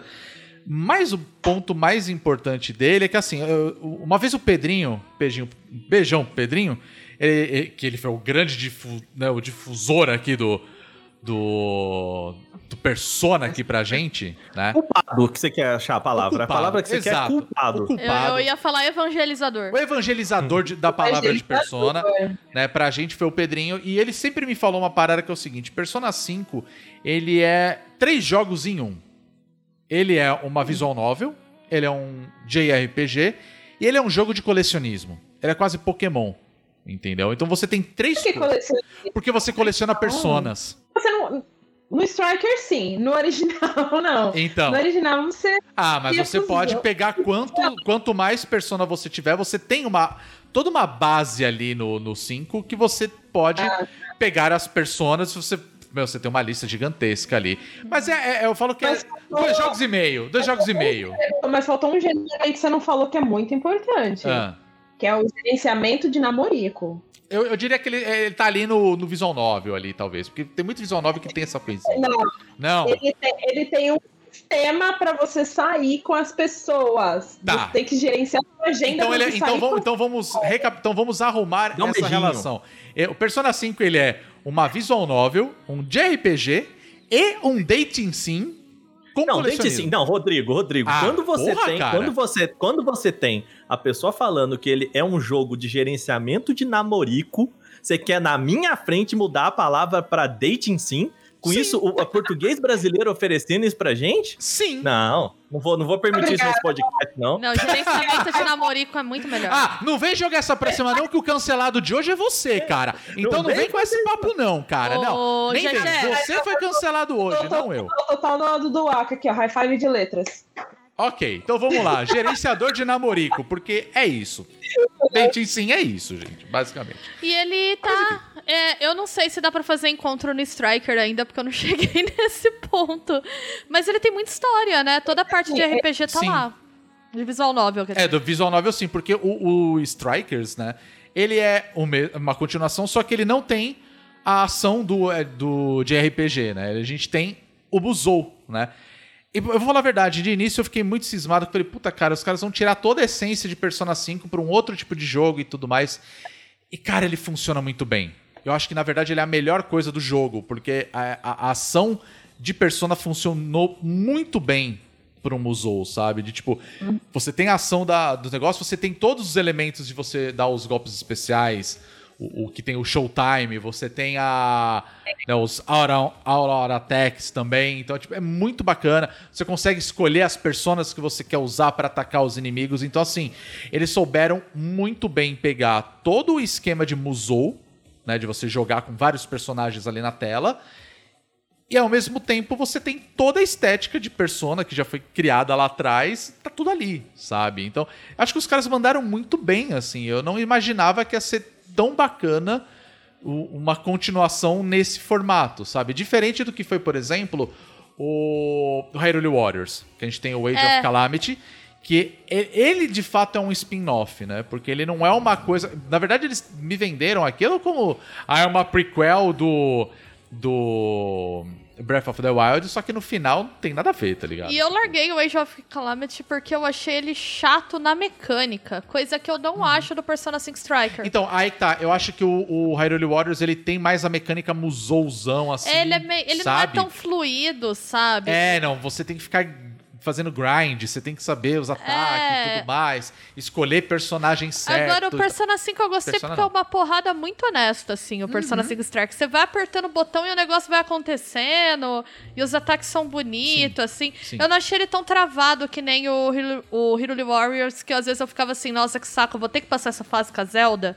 Ai, lá vou Caralho, eu usar sim. essa é- porcaria desse imã, sabe? Sim, Então, sim, é uma bosta isso. É uma coisa que, que é uma coisa que a Omega Stu, Omega, Omega Force, perdão, é que é, é o P, Stu, P, o P5, P Studio, que é o estúdio que faz Persona na Atlus, e o Omega Force, que é o, o grande percursor aí, o grande estúdio da Koei Tecmo que cuida dos títulos de Musou, né? Mas uma coisa que eles têm feito muito, que aí eu acho que eu, eu discordo um pouquinho, é justamente pegar elementos do jogo original e adaptar o Musou para ele, não o contrário. Porque o, o Strikers, por exemplo, ele não é é Musou puro. Eu acho que o Musou É, se exato. adaptou às mecânicas do Persona 5. Sim, E aí, no Hyrule Warriors, eu senti isso também, que ele se adaptou às mecânicas do Breath of the Wild. Uhum. Porque a- uma coisa que a Omega Force vem fazendo com esses últimos jogos que eles estão adaptando pro Musou, eles fizeram vários aí. Tem o Berserk, tem o One Piece, tem o. Enfim, tem vários. Aí pegaram recentemente o Hyrule Warriors e agora o Persona 5. Então eu acho que eles, uma coisa que eles têm feito muito é justamente adaptar coisas do jogo original para o. Perdão, adaptar o Musou para mecânicas Uhum. do jogo original ali. E eles conseguiram fazer isso muito bem, mas acho que o que mais é, ficou assim muito bom e combinou bastante, ficou fluido, ficou gostoso de jogar, foi justamente no Persona 5. Uhum. Apesar de ele ainda, é, pelo menos na minha opinião, ele ainda sofreu um pouco do que sofrem todos os Musous, que é, em determinada hora fica assim repetitivo, fica Sim. É. chato. Sim. E, e por mais que tenha várias outras coisas que, que complementam ali, que, por exemplo, você tem. é, o, a, a Bia estava falando até do ah, não, não sabe como ficou ainda a questão do Confident. Não tem os Confidents nesse, Sim. mas você tem o sistema de bonding, que é tipo. É, é meio que uma evolução, só que, como o Strikers é mais direto ao ponto, Uhum. então até as suas saídas com seus amigos elas são mais direto ao ponto também. Sim. E você ganha o bonding points lá, que é pra você usar esses pontos que você ganha quando você sai com seus amigos e tem os eventos com eles e tudo mais. Você pega esses pontos e você abre pon, é, abre é, fala abre habilidades numa árvore de habilidades que tem lá no, no menu. Então é, é é assim que você abre até as técnicas novas. Então eles evolu- pegaram o Confident e adaptaram dessa forma para ficar um pouco mais linear, porque né, não- você não tem um ano inteiro para gerenciar para sair com seus amigos. Você tem mais ou menos um mês ali, que é o período das férias de verão que eles estão passando. É, mas eu, eu, eu gostei muito de como o Musou foi adaptado para as mecânicas de Persona, e é o que vocês falaram, é muito bonito. É, ele continua é, visualmente muito estiloso. Sim. E uma coisa que eu achei que eles conseguiram fazer muito bem, inclusive, que eu adorei, é adaptar as músicas para um estilo Com mais certeza. heavy metal, que combina muito mais com aquela ação em tempo real que está acontecendo ali, né? Porque você não tem mais as batalhas em turno. Aqui você tem ação em tempo real contra hordas de inimigos. Uhum. E, tipo, poxa, aquela música de jazz lá da- da- das batalhas em turno é muito gostosa de ouvir, é muito legal toda vez que você entra em batalha e você fica ouvindo aquele jazz de fundo. Mas aqui, você tá contra hordas de inimigos, tem um exército ao redor de você. Porra, vamos balançar a cabeça, sabe? Vamos botar pra quebrar. Então eles pegaram aquelas músicas e eles transformaram em death metal, death metal. Eles transformaram em heavy metal. E, e- mas ainda assim tem alguns momentos que você ouve uns jazz, então tem umas músicas novas que ainda pegam o estilo do jogo original, ainda são bem jazz, fusion ali, bem gostoso de ouvir.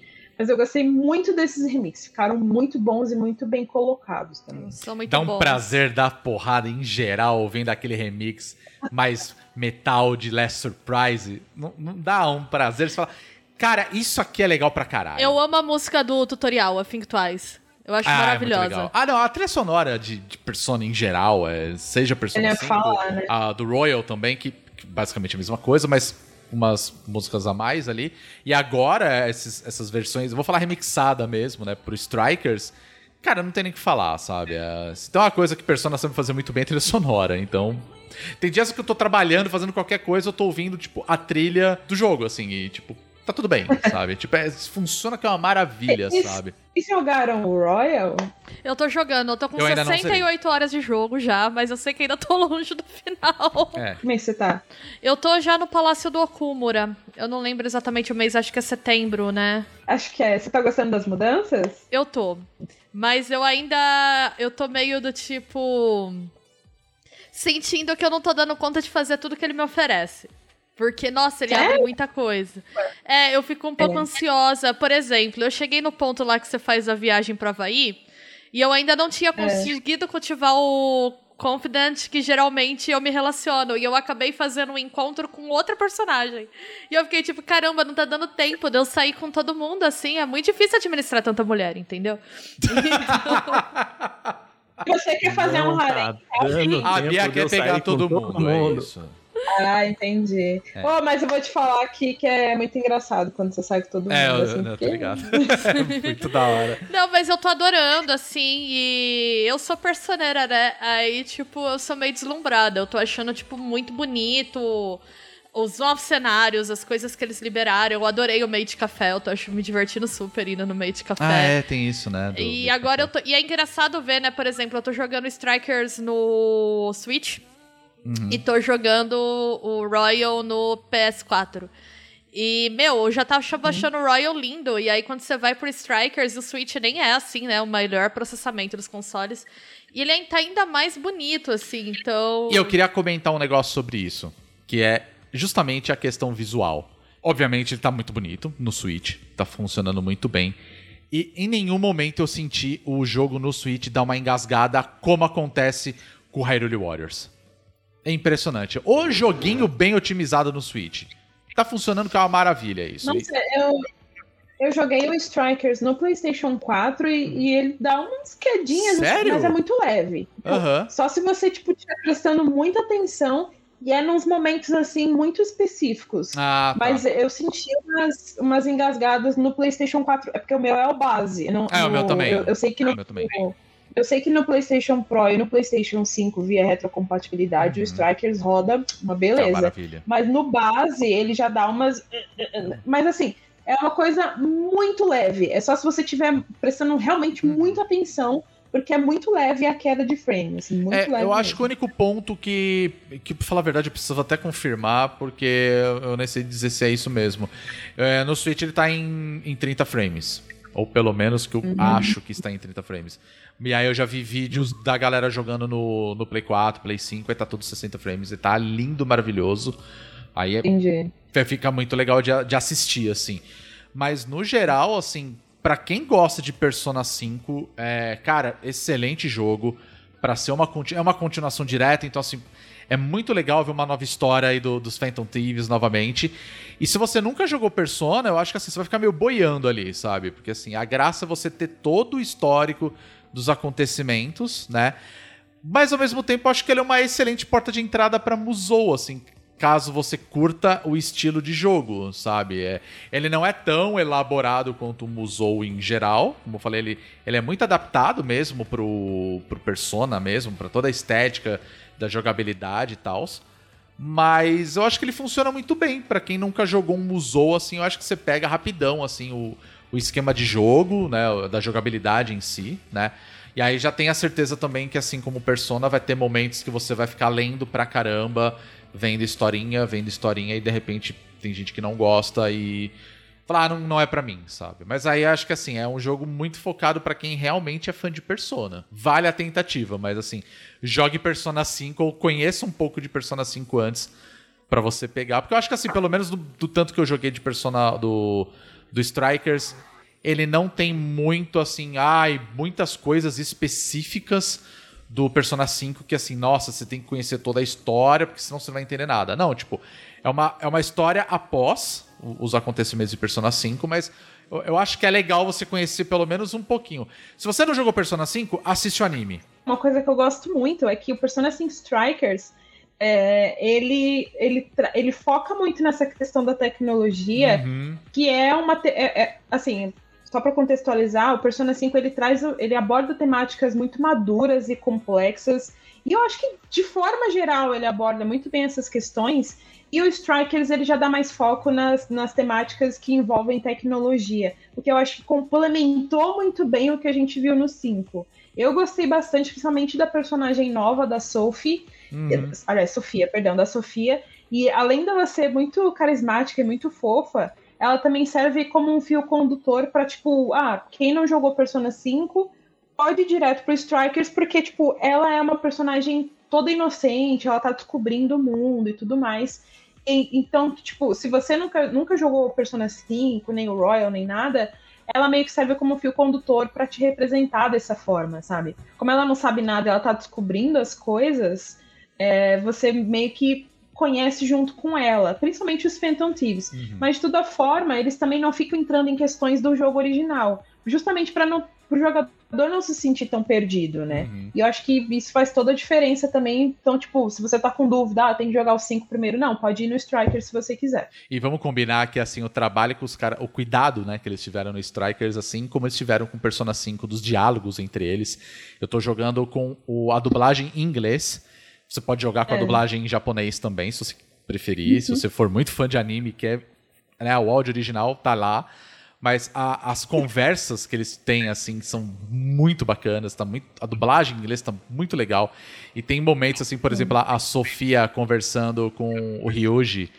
Cara, tem momentos que são maravilhosos, porque ela é toda inocentinha, né? De falar certas coisas, tipo, pô, como é que você fez tal coisa? Aí ela fala, "É, é, pô, você sabia fazer isso? Você não fala nada pra gente? Ela vira e fala, pô, você não perguntou?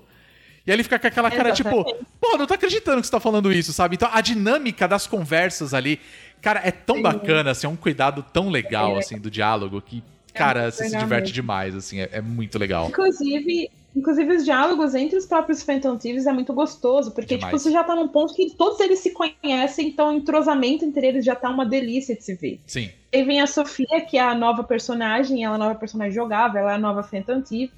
E aí, tipo, ela fica conhecendo eles ali, ao mesmo tempo eles também estão conhecendo ela. Então, tipo, rolam uns diálogos muito legais. E também tem essa questão de ela ser toda inocente, estar conhecendo o mundo Uhum. e tudo mais. Então, é, é muito, é muito legal como ela é, traz umas reflexões até para os próprios Phantom Thieves. assim, Eu não sei em Sim. que ponto que o Rodrigo tá, mas tem uns momentos que até eu fiquei tipo, caralho, realmente, né? Eu fiquei tipo, nossa. É, eu, eu não quero falar muito dela, porque acho que vai dar spoiler, tá ligado? Mas é. É interessante Legal. ver a relação da tecnologia em geral, assim, você falar, caraca, eu- pô, bacana, sabe? Então eu acho que assim, eu ainda tenho muito pano pra manga ainda para até finalizar, eu acho que eu tô na metade do jogo. Mas, puta, eu tô me divertindo demais, assim. Acho que pra quem é fã de Persona, é assim, um jogo que você precisa jogar, assim, porque é, puta, é muito legal. Vale, vale muito a pena. Abraço Musou, o Musou é legal pra caramba. Vai que é tua, sabe? É muito legal. Tá aí. E tá disponível pra Switch, pra Play 4, Play 5 também, né? Que já tem a retrocompatibilidade. E PC. Eu acho que eu. Eu, eu- eu sempre espero a possibilidade do Persona 5 uma hora sair No PC. pra, no PC. Eu acredito. Eu, eu acredito. É. O que é muito bizarro, né? Porque agora a gente tem a continuação do 5 no PC, mas não tem o 5 base ainda. Não tem o base. É É, bizarro. não faz sentido. E lançaram Ah, pelo quatro. amor de Atlas, pelo amor de Deus. Como lançaram quatro, né? A Golden Edition, eu tô lá. Podia, né? Sair o cinco, assim. Não, eu acho que a Atlus come bola. Eles deveriam lançar um pacote com 3, 4 e 5, sabe? Todo mundo Nossa, gosta. aí sim. Aí eu Nossa, jogaria todo mundo tudo. gosta, sabe? Tipo, Imagina, isso aí você pode cobrar, cara, tipo uns 80 dólares, porque assim, você vai ter o quê? Três anos de jogo. é, aí Porque vão cada cobrar um é 80 200 reais. horas. E vão cobrar 800 reais, Não, né? Mas caras, não, respeita meu persona aqui, não é assim também não. Não, Não, é o pacote, o pacote, gente. Não, é que porque a que são versão jogos pra- que duram muito, né? É, e outra, Os a jogos- versão pra, pra PC pra mim não vale a pena, porque o preço que estão cobrando no, no Strikers pra PC, eu, eu achei assim um, um abuso, pra falar a verdade. Tá tipo É 300 que você não pagou a versão de Switch, né, jovem? Porque Não, senão. mas o que eu quero não dizer é o seguinte, é, tudo bem, a gente tem a versão do Switch, é tipo, o que eu quero dizer é, a gente tá tão acostumado com a versão pra PC ser mais, né, mais em conta, ser mais barata, e aí quando chega você fala assim, cara, o mesmo preço no Switch, no Play 4 e no PC? Ah, vou pegar no console, você entendeu? É isso que eu quero dizer, né? O Rodrigo Então- vai ligar pro Fallen. o Fallen, bate aquele telefoninho lá, vai, faz favor, vai. Dá aquela falar ligadinha. que a Atlus, a Atlus não come bola. A Atlus, ela vive, na verdade, nos anos 2000 ainda. É... Ela ainda tem essa prática de lançar o jogo, aí depois de um tempo lança uma versão estendida do jogo, de novo a preço cheio, que foi exatamente o que eles fizeram com o Royal. Royal, sim. Tipo, isso é prática dos anos 2000, sabe? Eles ainda estão. Eles estão conhecendo o PC agora. É. Tanto que lançaram o Golden, o 4 Golden para PC no ano passado, né? Saiu na Steam. Uhum. A minha esperança é que esse ano, se eu não me engano, completa 15 anos de Persona 3. Então eu acho que talvez ah, saia. é verdade. Verdade. E o, agora o 5 pra mim é uma incógnita. Eu não sei se é um contrato de exclusividade. Eu não sei, de verdade. Possivelmente seja algum contrato de exclusividade, porque nada justifica você ter a continuação no PC e você não tem o jogo Eu acho, eu acho que é, viu, GG? Sabe por quê? Porque eh, primeiro que o Persona 5 ele foi lançado pro Play 3, e aí depois teve a versão pro PlayStation 4, né? E aí se você pega, tipo assim, é, vai, você tem a coleção ali, tipo, PlayStation Essentials, tá o Persona 5 lá, saca? O Collection, se eu não me engano, tá o, o, Persona, entendeu? Aí você fala, cara, só, só Ah, tá pode sim, ser. Persona 5. É, só pode ser exclusividade, sabe? Uma hora deve cair, e aí a gente torce pra que, que saia aí pra PC. Sei lá, tipo. Vai sair pra PC antes de sair pra Switch, né? Que o- Ainda tem a essa. comunidade do Switch fica né? Ainda sempre. tem essa.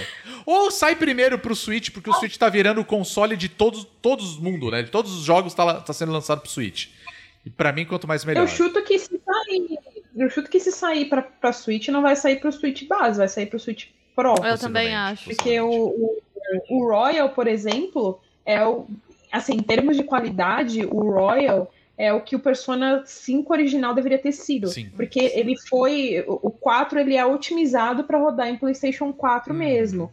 O 5 original, a primeira versão do 5, Vanilla, ele, ele é inferior em questão técnica, gráfica, principalmente, Uhum. porque ele também tem uma versão para PlayStation 3. Apesar da versão de PlayStation 3 ser ainda pior. É. Então, tipo, tem toda essa questão de que, tipo, pô, eles, eles tiveram que, inclusive, cortar coisas. Todas as coisas que estão no Royal era pra ter tido no. Muitas coisas, na verdade, não tudo, mas muitas coisas que estavam no Royal era pra ter tido no Vanilla, sabe? É. Então, eles cortaram justamente por conta dessa questão, ah, PlayStation 3 e PlayStation 4. Agora o Royal não, o Royal é só pra PlayStation 4 e ele é como deveria ter sido desde É. o início. Não, eu acho fantástico. Mas vale lembrar que, assim, é o. o eu ia falar Scramble. O Strikers, ele é uma continuação do original, do, do Vanilla. Então, assim, tem personagens que falam no. e acontecimentos que tem no Royal que não tem ligação com, com Strikers. Então, acho que vale só ressaltar isso daí também. A questão do Royal, nessa questão de continuação, não impacta. É, não, não mesmo. Porque uma coisa que a Atlus sempre faz é que mesmo se o, se o jogo for rotulado como spin-off, ainda assim ele é cânone. É. Por exemplo, no 4, o 4 tem o Kill, que é aquele de 3DS, tem o Arena, que é o de luta, tem o de dança. Todos eles são canônicos. Pois É a Ai, que delícia, anti-Disney, que adoro. gostoso. Que maravilha, gente. Os caras. Ah, é. Eu adoro a Atlas, que eles são muito freestyle. É tipo, lança aí. Lança aí é canônico. Ah, mas. é ai, Canon. É Foda-se. Canon, vai ser os personagens dançando. Foda-se, é Canon. Lança aí. É. Isso é uma coisa que me bate muita curiosidade, né? O fato de ter os jogos de dança, né? Mas eu não quero nem entrar nesse assunto, porque senão vai ser mais outro Eu adoro, eu adoro, porque o jogo de dança serve pra mostrar a galera com roupinha diferente. E eu sou a favor da roupinha. Vou fazer isso modo. Ok, ok.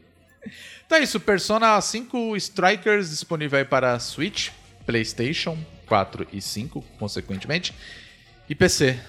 Fiquem aí de olho que Muito bem. vale a pena. E é isso, acho que a gente falou muito hoje desse podcast de indicações. Pouco. Mas tudo bem, não tem problema. Estamos casa cheia aqui. Conversar com vocês é sempre muito bacana. Mas a gente fica por aqui, né? Já é isso. Fica aqui as nossas indicações. E além dessas indicações, vocês sabem onde encontrar muitas outras que estão lá no nosso site bonusstage.com.br.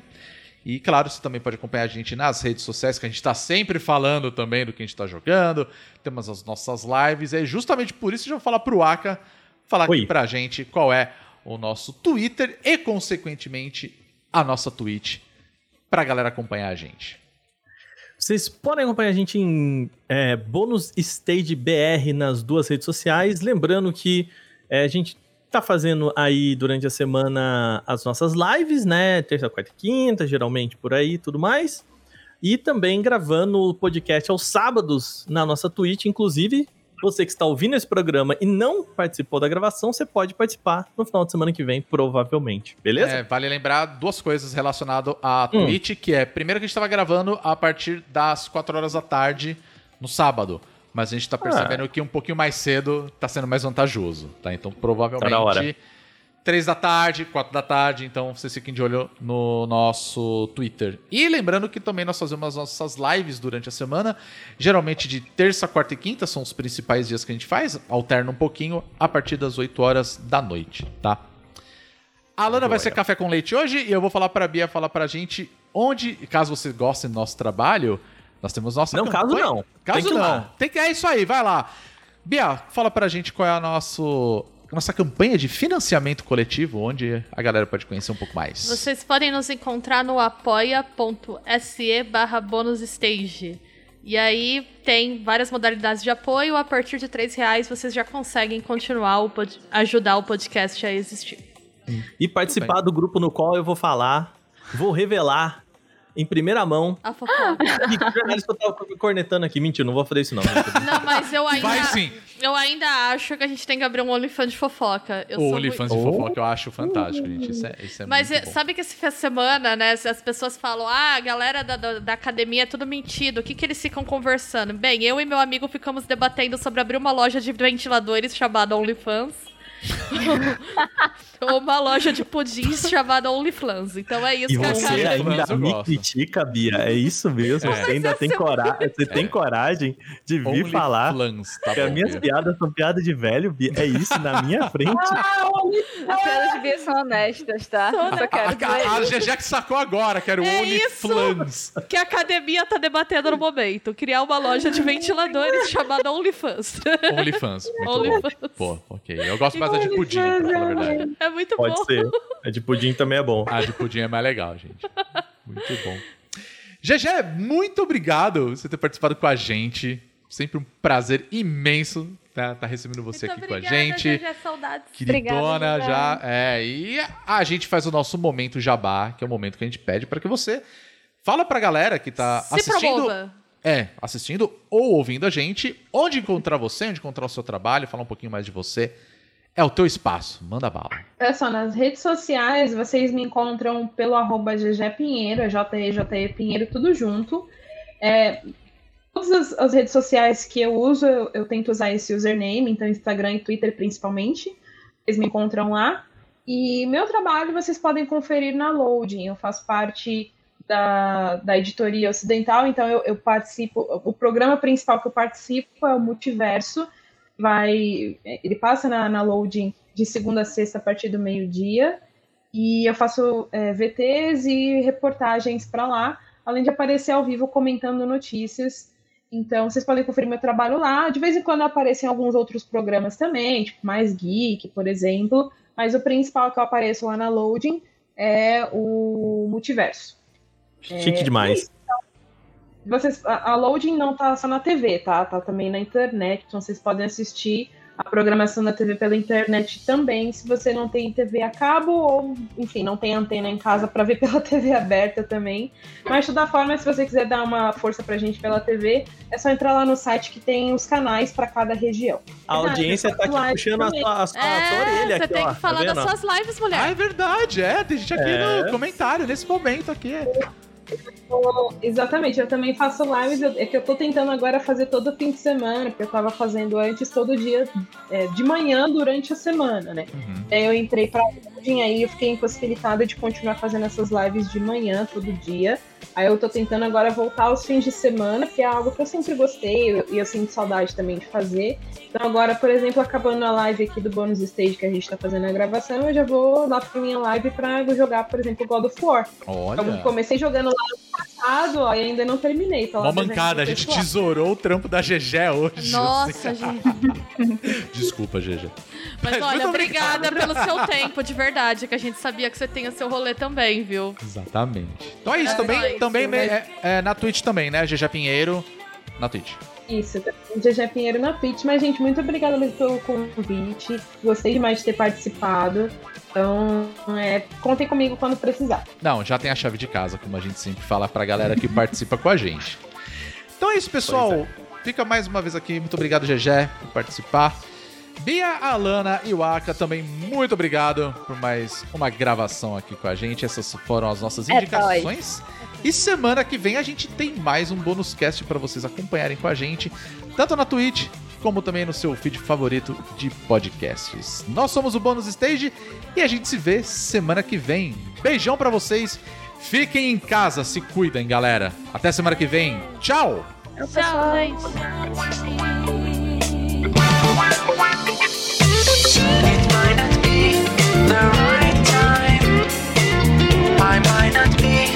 the right one. There's something about